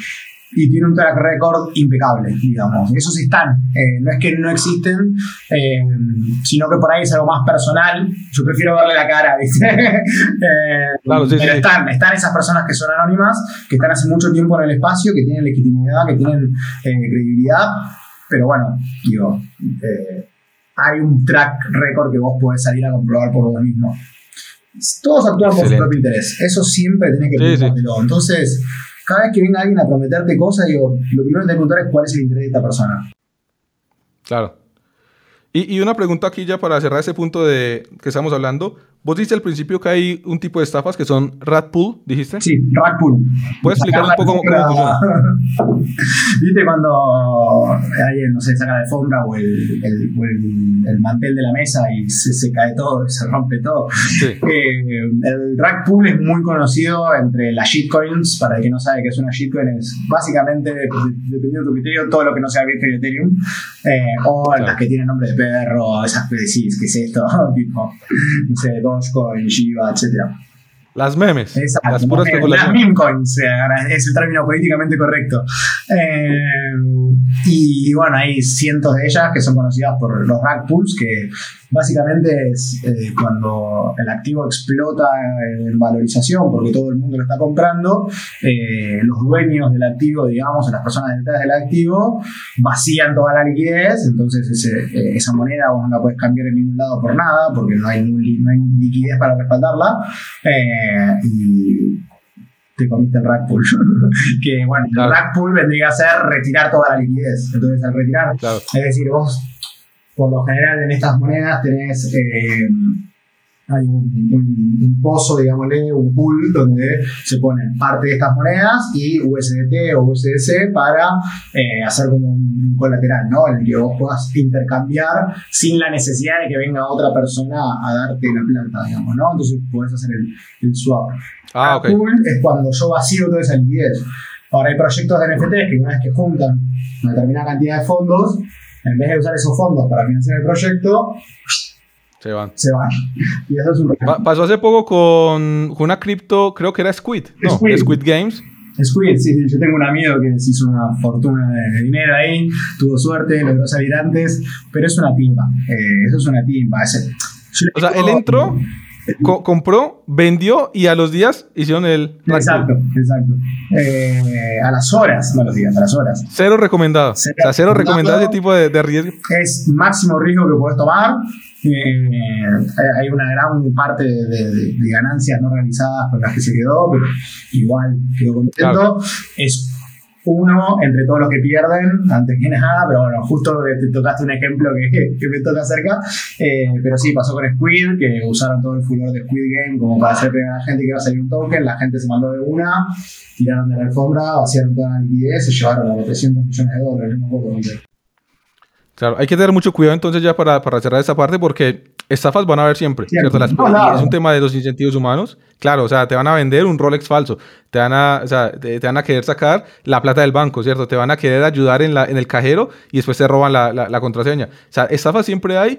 eh, hay que entender, diferenciar lo que es la tecnología eh, de lo que es, digamos, eh, cómo para qué la utiliza el ser humano o para qué la utilizan la- las comunidades que, que la están utilizando y ya ahí entender, ok, este proyecto quiero entrar o no quiero entrar. Y yo creo que una de las mejores eh, recomendaciones de inversión es no inviertas dinero que no estés dispuesto a perder. O sea, si estás invirtiendo el dinero Amén. que en tres meses tenés que pagar el- la renta, es como, a ver, de pronto dejarlo ahí y lo que vos dijiste, métete al Discord, aprende, lee. Si es una estafa y a los tres meses se cae, vas a decir, uy, bueno, menos mal no me metí. Si explota, decís, oye, ok, pero ¿por qué este proyecto? Y vas aprendiendo, porque al final del día es también un tema de aprendizaje. Sí. Entonces, y, y el tema del FOMO, no dejarse llevar por los influencers, por el tema de mañana nos hacemos ricos. No, o sea, no va a pasar eso y lo que dijiste es una persona de 10 millones. Entonces, como que a nivel de probabilidad, tampoco me- yo me la jugaría. O sea, a mí también me encantaría recibir o comprar un NFT que ya vale un millón de dólares, pero a, a nivel de probabilidad, eh, eh, creo que son bajas mis probabilidades. Sí. Y tampoco hay que gastarse toda la plata que tenés tratando de aumentar esa probabilidad para comprando más proyectos, porque como bien decís, o sea, para mí es, si te, te- te cuesta dormir, si te cuestan los primeros 7 minutos en los que te acostaste en la cama, pusiste más plata de la que estás dispuesto a perder. Entonces, eso es un Excelente. error. Eh, Excelente. Entonces, siempre Que si, tu, que si tu cuenta se va a cero, puedas dormir tranquilo. Exactamente, exactamente. Por lo general las personas eh, que por ahí recién están empezando en el mundo de las inversiones eh, eh, y demás, el NFT por ahí es una de las cosas más últimas que le digo, vení a empezar a jugar con esto. Eh, siempre está bueno, como, como bien hiciste al principio del podcast, hablamos por ahí de un par de cositas, esas cositas como ya tenerlo todo bien en claro, saber cómo moverte en Cryptoverse es súper importante. Así que es como siempre trato de decirle que, que tu primer NFT no sea el resultado de las primeras dos horas de búsqueda, que sea el resultado de por ahí varios meses de búsqueda y de Claro. lectura y de por ahí estar escuchando a alguien y decir, este es un mentiroso, me equivoqué, me voy a escuchar al otro. Eh, porque pasa, hay mucha gente que, que va a querer darte la visión que le conviene a él o a ella. Claro. Eh, bueno, excelente. Pasando a esa parte que, que abriste el tema, quiero ir a la, a la parte de las inversiones. Entonces, primero, eh, si alguien quiere empezar a invertir en NFTs, que bueno, no lo recomendamos como dijimos, cada cual tiene que manejar sus finanzas y ver si, pero digamos que quiera, quiero empezar a entender o quiero empezar a aprender de ese mundo. Primero, ¿cuáles son los proyectos más representativos? Porque algo que cuando yo empecé a, a, meterme en NFT y hablaba, por ejemplo, no sé, con alguien como vos, ah, que los, que los simios creo que después dijiste, o los, los apes, o sea, me lo decían como si yo ya tuviera que saber y obviamente me sentía como, me estoy perdiendo de algo. Entonces, ¿cuáles son como los proyectos más representativos que, ok, andate a estudiar sobre ellos y ve qué fue lo que pasó y así te vas como empapando un poco del mundo? Sí. hoy el que está en boca de todos es Board Apes, eh, Board Ape Yacht Club, Yacht de Yacht. Eh, que es el de los monos, digamos, que son todos los monos que tienen distintos accesorios, distinta ropa, eh, están mirando para allá. Se compró Eminem, uno. Eminem se compró uno, Justin Bieber se compró uno, Steve Aoki, eh, Jimmy Fallon creo que también. Jimmy Fallon, Paris Hilton, hay un montón. Eh, Ese es el de los celebridades. Ese es como, claro, es el de la High Society americana, digamos. pero bueno, lo loco es que toda esa gente está, están todos en el mismo chat con el Discord, entonces el que se compró el Board Ape a 200 dólares lo puede taggear a Eminem como, che, todo bien. es como re loco. Es una locura. Qué locura, no, no, no, había pensado eso. es una locura. Imagínate, como que el mismo Discord de... Eh, me siento en la mesa con Justin Bieber y Eminem al lado, Eh, me vuelvo loco. Eh, yo, ¿sabes que Me quedé mirando de afuera. Dije, esto no, esto es raro, esto es raro. Y me quedé afuera y, bueno, pasa. Pero ahora empezó. O sea, ¿lo, ¿lo viste en su momento? ¿A, ¿a qué precio? Eh, 008 Ethereum. No, llegué, no, llegué a mintear, o sea, me enteré después, porque o sea, he hecho sold out. Era uno de los primeros en hacer sold out en poco tiempo. Eh, y me quedé mirándolo y lo vi llegar hasta un Ethereum y yo en ese momento tenía para, para comprarlo con, con Ethereum. Estuve muy cerca y todavía no entendía lo que era NFT y dije, esto mono, es un Ponzi y me fui. Eh, claro. Un tiempo después bueno, fue. Eh, después tenés CryptoPunks, que esos creo que son de 2017. Yo no estaba en el espacio en ese momento. 2017, 2018. Eh, y lo loco es que eran gratis los CryptoPunks. Eran gratis, ¿cierto? Eh, y... Para que hagamos una idea, ¿en cuánto se está vendiendo un, un Ape? Un Bored Ape y un CryptoPunk. Y el piso está 100 Ethereum, que, Ethers, perdón. Son 300 mil dólares, más o menos, un minuto. Al día de hoy. que, se están vendiendo en 200. millones, 8 millones. Ese es lo que llama. Para algunas palabras clave que está bueno que la gente sepa, es el floor price, hace referencia a el precio eh, más bajo de toda la colección, digamos. Entonces, es lo que se escucha mucho. ¿Cuál es el floor price? ¿Cuál es el floor price? Para saber cuál es el precio de la colección, que es un poco lo que te va a dar el valor, si se quiere. Eh, después tenés la palabra mint, que mint es cuando uno lo compra directamente desde el contrato y lo recibe eh, y pasa, si se quiere, a la fase de reveal, que es cuando se revela. Eh, pero bueno, eh, para no irme otra vez por las ramas, tenés Bored Apes, CryptoPunks es uno que es muy conocido. a mí hay uno que personalmente me gusta mucho, que también me queda fuera, que se llama Doodles, que es, hoy tienen, si no me equivoco, más de 30 millones de dólares en la tesorería. Eh, ya son una empresa. Ya son una empresa que con rentabilidad, renta tipo todo. Es que si, hay un equipo detrás, bueno, con visión, estrategas, eh, y tipo que su incentivo sea construir el futuro, construir empresa, construir proyectos, y no sacarse el dinero, tienen un fondo brutal. O sea, levantaron 30, 40 millones de dólares, pueden hacer lo que quieran. Y después lo que tienen muchos proyectos que quizás es para otro podcast, eh, que se crean DAOs. DAO quiere decir Organización sí, Autónoma.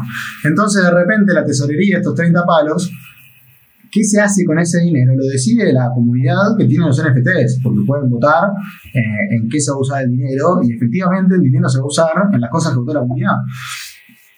Lo que es, ¡pum! O sea, por ejemplo, ahora hay una DAO nueva que es Free Assange, eh, Julian Assange, eh, el que creó Wikileaks, bueno, ya juntaron 18 palos para liberarlo, para pagarle a los abogados, todo. ¿Qué, ¿Qué, podemos hacer si empezamos a organizarnos en DAOs para las cosas que realmente nos importan? Eh, es, eh, como te digo, es para otro podcast por ahí.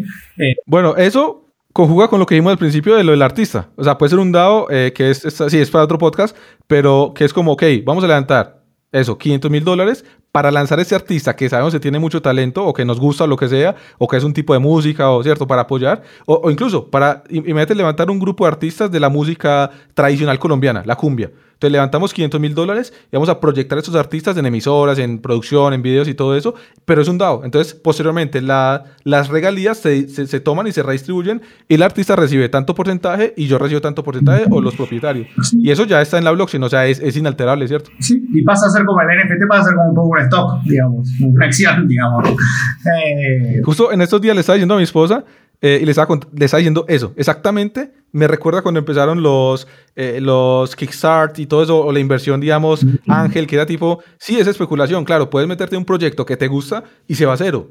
Claro, pero, pero ¿dónde no hay riesgo? O sea, métete, por ejemplo, a, a, la empresa eh, de, de, tu hermano y le das mil dólares que te des de ahorros para que arranque, se puede ir a cero, así como puede ser una mega empresa. Es como en esta etapa temprana siempre va, va, a estar ese riesgo, ya depende de vos si le quieres invertir o no. Exactamente, exactamente. O sea, creo que lo que tiene un poco el mundo de blockchain, el mundo de DeFi y demás, eh, realmente pone en evidencia de que uno es responsable de las acciones que toma eh, y uno termina siendo responsable de qué es lo que hace o deja de hacer. Y esa responsabilidad se traduce directamente en el impacto sobre tus fondos. Entonces, no, no, hay manera. Esa es, la, esa es la responsabilidad máxima. Claro. Sí, sí, es tremendo. Te quería aquí preguntar. Te quería también preguntar que, creo que ya lo respondimos, pero no sé si quieres agregar algo más. De esas personas que están entrando, o sea, que quieren empezar a invertir, ¿quién debería invertir en, en, o las personas que están tipo con la duda, ¿vos quién crees que debería invertir tanto en cripto como en NFTs? ¿Y quién no? ¿Quién sí, quién no? Y es una muy buena pregunta. Eh, en NFTs creo que si no, no tenés una noción acabada de, de, de, cripto, blockchain en general, cómo usar una wallet, etcétera, eh, cómo manejar tu seed y todo eso, creo que definitivamente no, no te metas todavía. No digo que no es que no, tenés prohibida la entrada, no. Claro, sí, sí. No es una prohibición, es una recomendación. o sea, desde tu perspectiva. y después, eh, quizás si tuviese que pensar, hay un tipo de persona, a mí me cuesta por ahí meterlos en cajitas, pero Cualquier persona que actúe de impulsividad es una persona que no debería invertir. Eh, cualquier persona, digamos, que tiene una conducta de actuar impulsivamente muy cotidiana, eh, inteligencia emocional baja tampoco. Eh, y sí, me, quedaría por ahí con la impulsividad y la falta de paciencia, que están muy relacionadas. Una persona que no puede esperar, o sea, es muy loco porque esto en cripto pasa todo el tiempo. Hay gente que no hizo el por dos en una semana y está mal. Y es como andar a buscar un por dos en cualquier lado. No existe. Entonces. Yo he visto proyectos de, de Discord, perdón, que me meto en NFTs y tipo, no sé, salió a un ETH y está en dos en, no sé, 30 días. es como que no, esto es, esto es una estafa. Y es como, a ver, te dice 100% de rentabilidad en, en, en, eso, vende y te, o sea, ¿Cómo, es esto que, que, no te está dando rentabilidad? O sea, no, no, el desespero. O, por ahí esperan obtener una rentabilidad irrisoria cuando ni siquiera pasando el, el proyecto no se, no, se, no se concretó. Entonces, definitivamente si no, no puedes ser paciente, no, no, no la vas a pasar bien. Eh, si sos muy impulsivo, no la vas a pasar bien porque te vas a ir yendo de pérdida en pérdida, en pérdida, en pérdida, en pérdida, buscando ese por mil que nunca llega y que por ahí llega cuando estás durmiendo, entonces, sorry. Eh, pues ya, lo dice eh, eh, Waffen Barrett, que el mercado es un, digamos, un instrumento que sirve para mover el dinero de los bolsillos de la gente con poca paciencia a la gente con mucha paciencia. Y de hecho yo hablando con, con conocidos, eh, los que veo más sólidos en cuanto a su inversión en NFTs o a cripto, eh, ni siquiera están mirando el precio en el día a día. o sea, me dicen, no, yo invertí para 10 años, o sea, tipo yo invertí X cantidad si sube o yo baja, ni me enteraré. O sea, no, es que lo esté siguiendo. Entonces, ahí denota como un tema de, ah, lo que se llama al principio, no necesitas esa plata para pagar el semestre de, la universidad dentro de tres meses. Sí, o las vacaciones de tus sueños. O sea, hay algunos que de repente te vienen ahorrando para irse a la playa paradisíaca y dicen, y las meten ahí. Si pongo ahora en Bitcoin, meto un por dos y, me puedo sacar un mejor hotel. Y se imaginan en el hotel, viste, que le meten la uva en la boca y después por ahí, nada, sale China a decir algo que siempre tiene algo para decir eh, y te comes un una capitulación para abajo, horrible, y te ¿Y las vacaciones, y, la verdad que no, o sea, yo idealmente trato de, poner todo lo que ponga, sé que va a estar, o trato de, porque también a veces peco, eh, no, no, voy a mentir, eh, trato de que se quede quieto mínimo, mínimo 3 a 5 años, mínimo. Claro. Eh, idealmente me gustaría decirte 10, pero la verdad es que ya todo se mueve tan rápido que no sé. Claro. No, no, y depende, porque si, no sé, si yo meto hoy mil dólares y en dos años y medio son, no sé, 200 mil, a ver, seguramente eh, no, no, voy a cumplir el plan a, 10 años porque con eso ya es suficiente. O de pronto sí, van a ser mucho más o mucho menos. Eh, una pregunta, porque esta me surgió justo ahora. ¿Vos habías invertido antes en cualquier otro tipo de activo? O sea, digamos, eh, tenías, digamos, ya un background de inversionista no, que vos empezaste directamente con cripto. Empecé, empecé con las dos un poco al mismo tiempo. empecé primero con acciones soy psicólogo, ahí tiene el título. Eh, trabajo en un empresarial hace cinco años más o menos. Eh, pero fue todo 100% autodidacta y un poco por necesidad, porque de repente me vi con la oportunidad de hacerme de, eh, de dólares, de prestar servicios al exterior y me encontré con la realidad de que no podía traérmelo a mi país. En ese momento ni siquiera había pasado los 10 mil dólares, estaba bastante más abajo. entonces, ese fue como mi primera entrada. Después fue como un poco digo, ir respondiendo a algunas preguntas de, che, ¿por qué soy cada vez más pobre si en los trabajos cada, cada vez me pago más? Eh, después fue como, bueno, ¿cómo, ¿cómo, manejan sus activos las personas que, que no se vuelven consecutivamente más pobres. Eh, entonces fue como hacerme muchas preguntas y empezar a encontrarme con una, realidad en la que eh, a mí yo termino haciendo un acuerdo con un trabajo, entonces de repente tenía un capital que nunca había logrado obtener de ninguna manera y fue como, bueno, ¿qué hago? ¿Viste? Y acá en Argentina la cultura es ir a comprar dólares y meterlos abajo de la cama siendo argentino, conozco mucho la inflación y sé también que el dólar puede tener inflación, de hecho la tiene. Eh, entonces fue como, bueno, tengo que buscar opciones, tengo que buscar opciones. En ese momento Tesla estaba muy barata, eh, yo la venía siguiendo desde que estaba a 30 y pico, eh, se fue a 200 y dije, yo quería comprar cuando estaba a 30, que estoy haciendo, y automáticamente metí todo ese dinero de ese acuerdo, lo metí todo en Tesla, y bueno, ahora esta historia. Qué buena decisión. Primero que ya tenés un Tesla al menos con esa inversión. Tenía una acción de Tesla yo, ese era mi sueño. Eh, era muy fanático de los más, hoy por ahí no tanto, eh, pero era muy fanático en ese momento y yo quería tener una acción de Tesla, pues sabía que, que, el chabón iba a romper y la rompió. Eh, me hubiese gustado quedármelas más tiempo. Rápidamente me fui a, empecé a hacer PQDs. ah, pero lo que dijiste, aprendizaje. La perdí, obviamente no toda, pero perdí, parte, perdí una parte de esas ganancias. Pero bueno, así se aprende acá, esa es la realidad. Digo, si no estás dispuesto un día a, comerte una trompada en la cara, eh, no. Nada. Sabes que me encanta que, que, me, que me cuentes eso y nos cuentes eso porque algo con lo que yo sí estoy en contra y no estoy de acuerdo es cuando alguien te vende la panacea. Tipo, no, yo me metí en cripto y esto es la perfección. O sea, fíjate que vos aquí, que eso es un, eh, digamos, eh, o sea, incentivas a, la gente que se mete en cripto y, y, conoces la tecnología y sabes que es disruptiva y que es revolucionaria y que sos en pro de la tecnología, me están diciendo, ahí, ahí, me comí y perdí la plata. O sea, ahí me metí en eso y me robaron, y me metí en lo otro y me estafaron. Y es como que esa también, cierto grado de humildad de decir, a ver, está buena la tecnología, no es que esto sea, eh, digamos, el eh, que te metiste hoy y vas a ser millonario mañana, que sí lo vemos, eh, digamos, yo ciertos canales de YouTube, que es tipo, no, no, métete acá y, vas a ser mega millonario y eso no tiene lado malo, y el que te diga que no es porque no conoce del futuro y no tiene la mentalidad, la famosa mentalidad de tiburón. Entonces me encanta eso porque ahí lo, creo que eso que dice al final es lo que yo escribiría o le diría a una persona si es como la clasificaría o le recomendaría si debería invertir o no. ¿Estás dispuesto a comerte una trompada en la cara? Creo que es una buena definición. Y, si estás dispuesto. Y esperar, porque tenés que jodear después de la trompada en la cara. Claro, y la paciencia. Pero, pero si no estás dispuesto, si no estás dispuesto, no te metas. O sea, no. Metete los ahorros en el SP500 eh, o en, una, un CDT que te da 2% al año, porque así estuviste toda tu vida. O sea, tranquilo, ¿cierto? No, no, hay, no hay necesidad.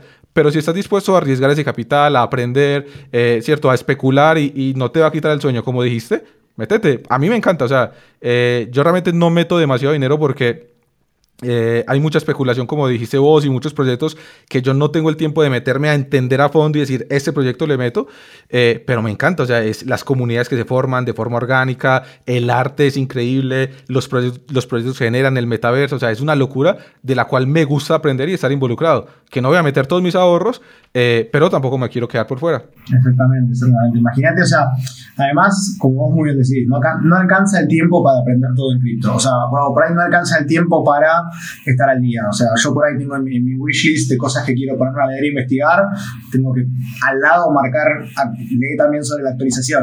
Eh, ahí, porque cuando vos te enteraste que esto salió, ya no funciona más así, se actualizó, se mejoró, se iteró y se escaló. Eh, y eso también es importante que también lo sepan para, porque al principio me quitaba mucho el sueño saber que no iba a poder tener como toda la información acabada, porque constantemente había más y foros que no conocía y links que no conocía y, se le dice mucho el agujero de gusano porque por el white hole, digamos, hay, mucho de, hay mucho de eso, hay mucha data, hay muchas personas hablando, hay muchas personas hablando sin saber, uno a veces no tiene la capacidad de discriminar, que me pasó, digo, che, este me está vendiendo humo y no me di cuenta.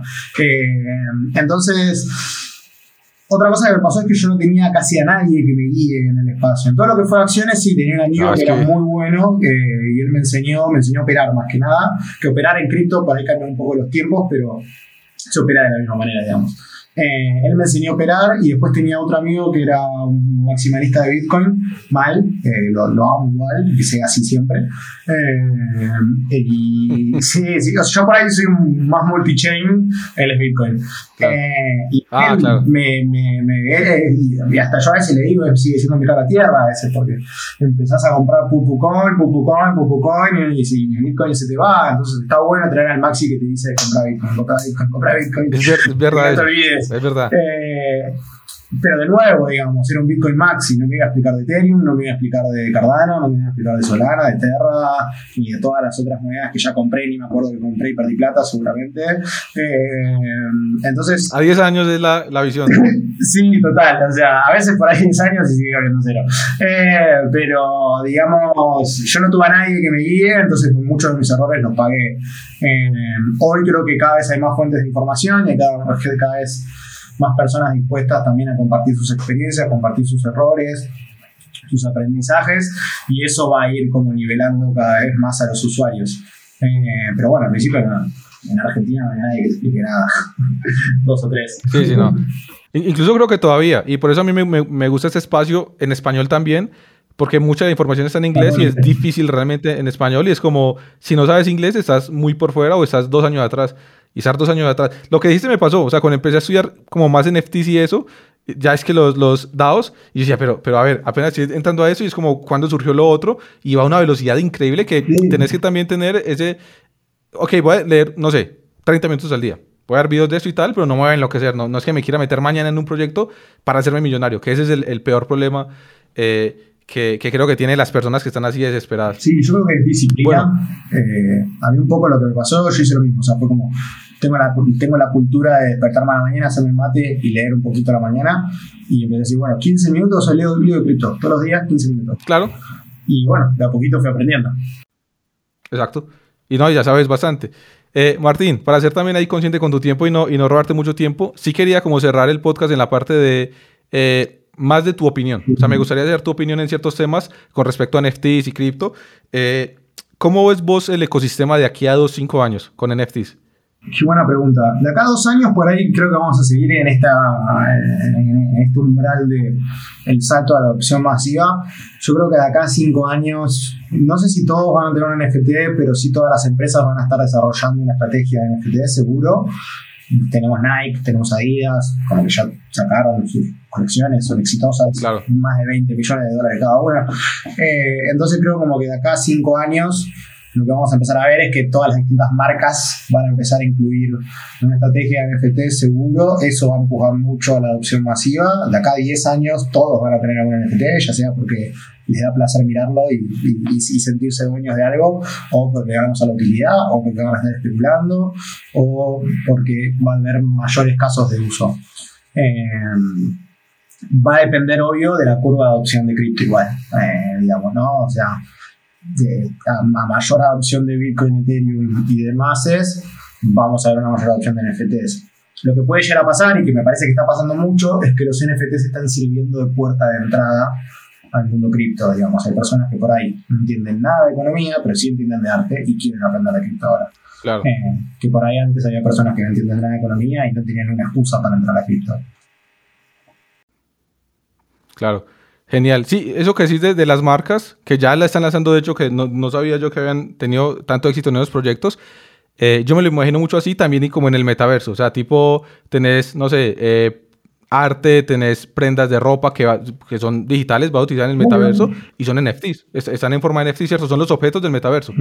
Algo que la gente no piensa mucho sobre el metaverso y que yo creo que va, va, a pasar, obviamente mi opinión, eh, es que va a ser el canal de publicidad más importante de la historia de la humanidad hasta el momento. Y te voy a poner un ejemplo que ya con números te das cuenta, digamos, ¿no? Eh, en un evento de Fortnite, el, el, juego este shooter, de dispararse en, el mapa que se chica, eh, hicieron un evento, no me acuerdo qué artista fue a tocar, creo que fue Travis Scott, no me acuerdo. Sí, sí, sí. 20 millones de personas. ¿Cuánto me cobrarías un segundo de la atención de 20 millones de personas? Yo, el segundo mínimo, te lo cobro 20 millones de dólares. O sea, 20 millones de personas. Claro. Pero, Carlos. depende del público y, la, demografía. ¿Qué harías por un segundo de atención de 20 millones de personas que están todas en el mismo lugar, prestando atención a lo mismo? Es muy difícil de lograr eso. No, y fuera de eso, es, es una o sea, a nivel logístico y de infraestructura es completamente diferente. Porque vos puedes tener una, no sé, 100 advertisers en ese, en ese, en ese, eh, en ese evento o en ese concierto, ¿cierto? Hoy, por ejemplo, si estás en un concierto donde haya, no sé, 500 mil personas, que ya de por sí es una locura, y la, infraestructura, digamos, el espacio, ya de por sí es difícil en un entorno digital, no, no tenés ese problema. Eh, imagínate vos tener, no sé, 50 advertisers ahí que tenés que poner pancartas y videos y tal, que lleva un tema también de logística e infraestructura. Pues puedes tener, no sé, el Empire State del edificio. Eh, si está en el metaverso, cada, digamos, 10 segundos puedes cambiar la publicidad sin problema. o sea, porque es un tema, es digital. Eh, es como cuando en la fútbol pusieron las las tiras como pantalla verde. Eh, Exacto. Eso, eso fue un... no, no soy muy futbolero, pero sí lo llegué a ver. me me atención, me pareció divertido. Dije, tipo, claro, es es un genio el que hizo eso. O sea, como yo ni lo había pensado, porque eso estaba estático ahí y es después tipo, claro. Y para diferentes países tenés incluso diferentes eh, eh, publicidades bueno, eh, ¿algo, ¿algo más que veas para los siguientes 5 o 10 años? algo más que vea para los siguientes 5 o 10 años. Eh, tipo usos de la tecnología, de lo que estamos hablando ahora. Creo que la industria de la música se va a ver seriamente afectada, eh, la industria de la fotografía, digo, por ahí dejando un poco más el arte digital, los coleccionables y todo eso, digo, ya además la industria como la conocemos hoy, digamos, eh, yo creo que la música va a ser una de las que primero se afecte. Pensar que yo puedo hacer un NFT de cada pista de un track. O sea, el beat es un NFT, los vocals son un NFT y la guitarrita, el riff es otro NFT. ¿Qué pasa si yo agarro ese track y pongo en otro, esa pista, y lo pongo en otro track y empiezo a cobrar regalías de ambos tracks? La disquera no sé qué va a hacer. Va a haber productores independientes que van a ser muy buenos, digamos. Y por eso van a seguir creciendo. El real estate es algo que ya es una realidad. Acá en Argentina creo que ya, ya se vendió la primera propiedad en Bitcoin y ya se está empezando a discutir cómo hacer el tema de, de toda la parte más de, del título de propiedad, de tener un NFT. Entonces, el documento que es el título de propiedad, yo lo tengo en mi wallet y si te lo mando a la tuya, en la casa tuya, porque está tu wallet. Eh, eso ahorra a nivel, por ahí hay mucha gente que no sabe y dice, che, bueno, persona es nada, pero ahorra muchísimos gastos a nivel logístico, administrativo, escribanos, eh, pruebas de, verificación de que el documento es verdad, es como, hay realmente toda una maquinaria burocrática que desaparece. Así como casi por arte de magia, digamos. Eh, entonces real estate va a ser una opción. De identidad, yo creo que vamos a empezar a ver documentación de identidad relacionada en NFT tarde o temprano. Eh, pero va a depender mucho también de cuál sea el empuje de la gente, la demanda de la gente y, que tanto se vaya informando y empiece a aprender del tema. Eh, y después, o sea, en donde se te ocurre que, vos Explota la cabeza. O sea, donde se te ocurre que vos necesites demostrar tu exportación, qué sé yo, mira, hasta para registrar, ah, para registrarle el arma a las personas, la gente que tiene portación de armas la puede registrar con un NFT. Eh, la gente que, lo que veníamos hablando, el mundo de retail, de supply chain, o sea, toda la cadena, verificar que, se, por ejemplo, verificar la cadena de frío de un medicamento o de un, lácteo o de lo que sea, se va a poder hacer con NFT porque automáticamente toda la metadata del proceso se alimenta en el NFT y vos tenés la portabilidad y sabés todo lo que pasó. Entonces, Hoy, si bien las luces están, el foco está puesto en, esto, en la especulación del mercado del arte, hay, hay mucha gente que quizás no, si no, se, no toma un poco de perspectiva, no va a ver todos los otros usos que puede tener la tecnología, incluso de los lugares donde o sea, ya esas personas pueden salir a invertir o pueden salir a emprender, a desarrollar productos y demás. Eh, hay algo que también que por ahí es para otro podcast, eh, pero es lo que es el salto a Web3, digamos. Web 1 es Internet, digamos, ¿no? Como en, su estado más rudimentario. ¿Querés encontrar algo? por la página, pues ya no está. Web 2 es, bueno, ya se indexa la información, hay redes sociales, hay monetización, es como ya hay más cosas pasando. Web 3 es como todo lo que ya tenemos descentralizado, digamos, ¿no? Entonces, ya no dependemos por ahí de una sola página que va a tener toda nuestra información y se la va a vender a otras personas sin nosotros querer algo a cambio, como puede ser el caso del duopoly de, de, Facebook y Google, por ejemplo. Eh, entonces, se va a empezar a ver como. Hay muchos paradigmas que se van a empezar a romper un poco. Y con esto me parece que es una buena idea para cerrar: es que cada vez que un paradigma se lo pone en evidencia o se lo pone en jaque o trastabilla un poco o de repente tiene competencia, es muy probable que la cantidad de odio, insultos, hate, cosas completamente irracionables vayan ahí porque simplemente estás moviendo el status quo, estás cambiando el estado de las cosas de, reposo, digamos. Eso genera mucha ansiedad en cualquiera. Eh, entonces es natural. O sea, yo el otro día dije, che, miren, les voy a explicar por qué me compré este NFT a mil dólares. La cantidad de gente que salió a putearme que no me conoce porque sí, es, fue increíble, ¿entendés? Si yo al principio obvio uno le pega, pero pues trata de tomárselo con humor y entender de que esa es una reacción 100% de, desde el desconocimiento y, que es un poco esa fase anterior a la adopción masiva. Claro, genial, excelente. Bueno, Martín, la última pregunta que me gusta hacerle a, todos los invitados es, eh, ¿qué propósito tenés de aquí a seis meses, un año, eh, sea a nivel personal, profesional, que quieras compartir? Me gusta porque seguramente de aquí a seis meses escribe y te digo, bueno, ¿cómo vas con aquello que me comentaste? Entonces, algo que quieras compartir, puede ser personal, de trabajo. Eh, de acá a seis meses, me gustaría poder me gustaría como, poder estar participando en muchos más espacios como este, que es algo que me empezó a pasar ahora de a poquito, porque quizás a veces me es fácil explicar quizás cosas complejas de manera simple, entonces se me está empezando a dar el lugar en, en algunos lugares, que es algo que me gustaría empezar a laburar, me gustaría, me interesa mucho el laburo de comunidad, ¿Cómo, ¿Cómo, es que se crea una comunidad? ¿Cómo es que se la mantiene? ¿Cómo es que una comunidad gana las características que gana? hay comunidades que son agresivas, hay comunidades que son re amables, hay comunidades que son sátiras. Eh, yo estoy ahora en un proyecto llamado GameDCs y un poco es la sátira del mundo de NFTs. Entonces es como entramos a burlarnos, a jodernos, ¿entendés? Entonces hay muchos de esos factores, desde incluso el comportamiento humano, la psicología, digamos, la psicología grupal, que me interesan mucho.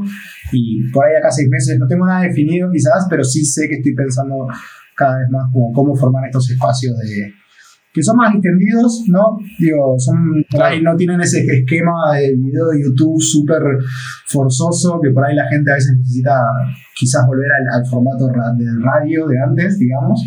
Eh, Son más orgánicos, más tranquilos, más... Algo que dejas de fondo, digamos, ¿no? Eh, entonces, quizás acá seis meses me gustaría poder decirte, sí, mira, eh, estuve en todos estos espacios y ayudé a toda esta gente. Genial. Bueno, ya tengo excusa para invitarte de nuevo en, en, seis meses, sobre todo porque tenemos algunos temas que quedaron sobre la mesa, el metaverso, los DAOs, varias cosas que, comentamos. No, no termina el agujero, es profundo. Sí, sí, es increíble. Bueno, Martín, la verdad que qué bueno verte, te agradezco mucho, sos un genio. Muchas gracias por, por venir y, y, bueno, gracias por todo. Nos vemos. Que fuera,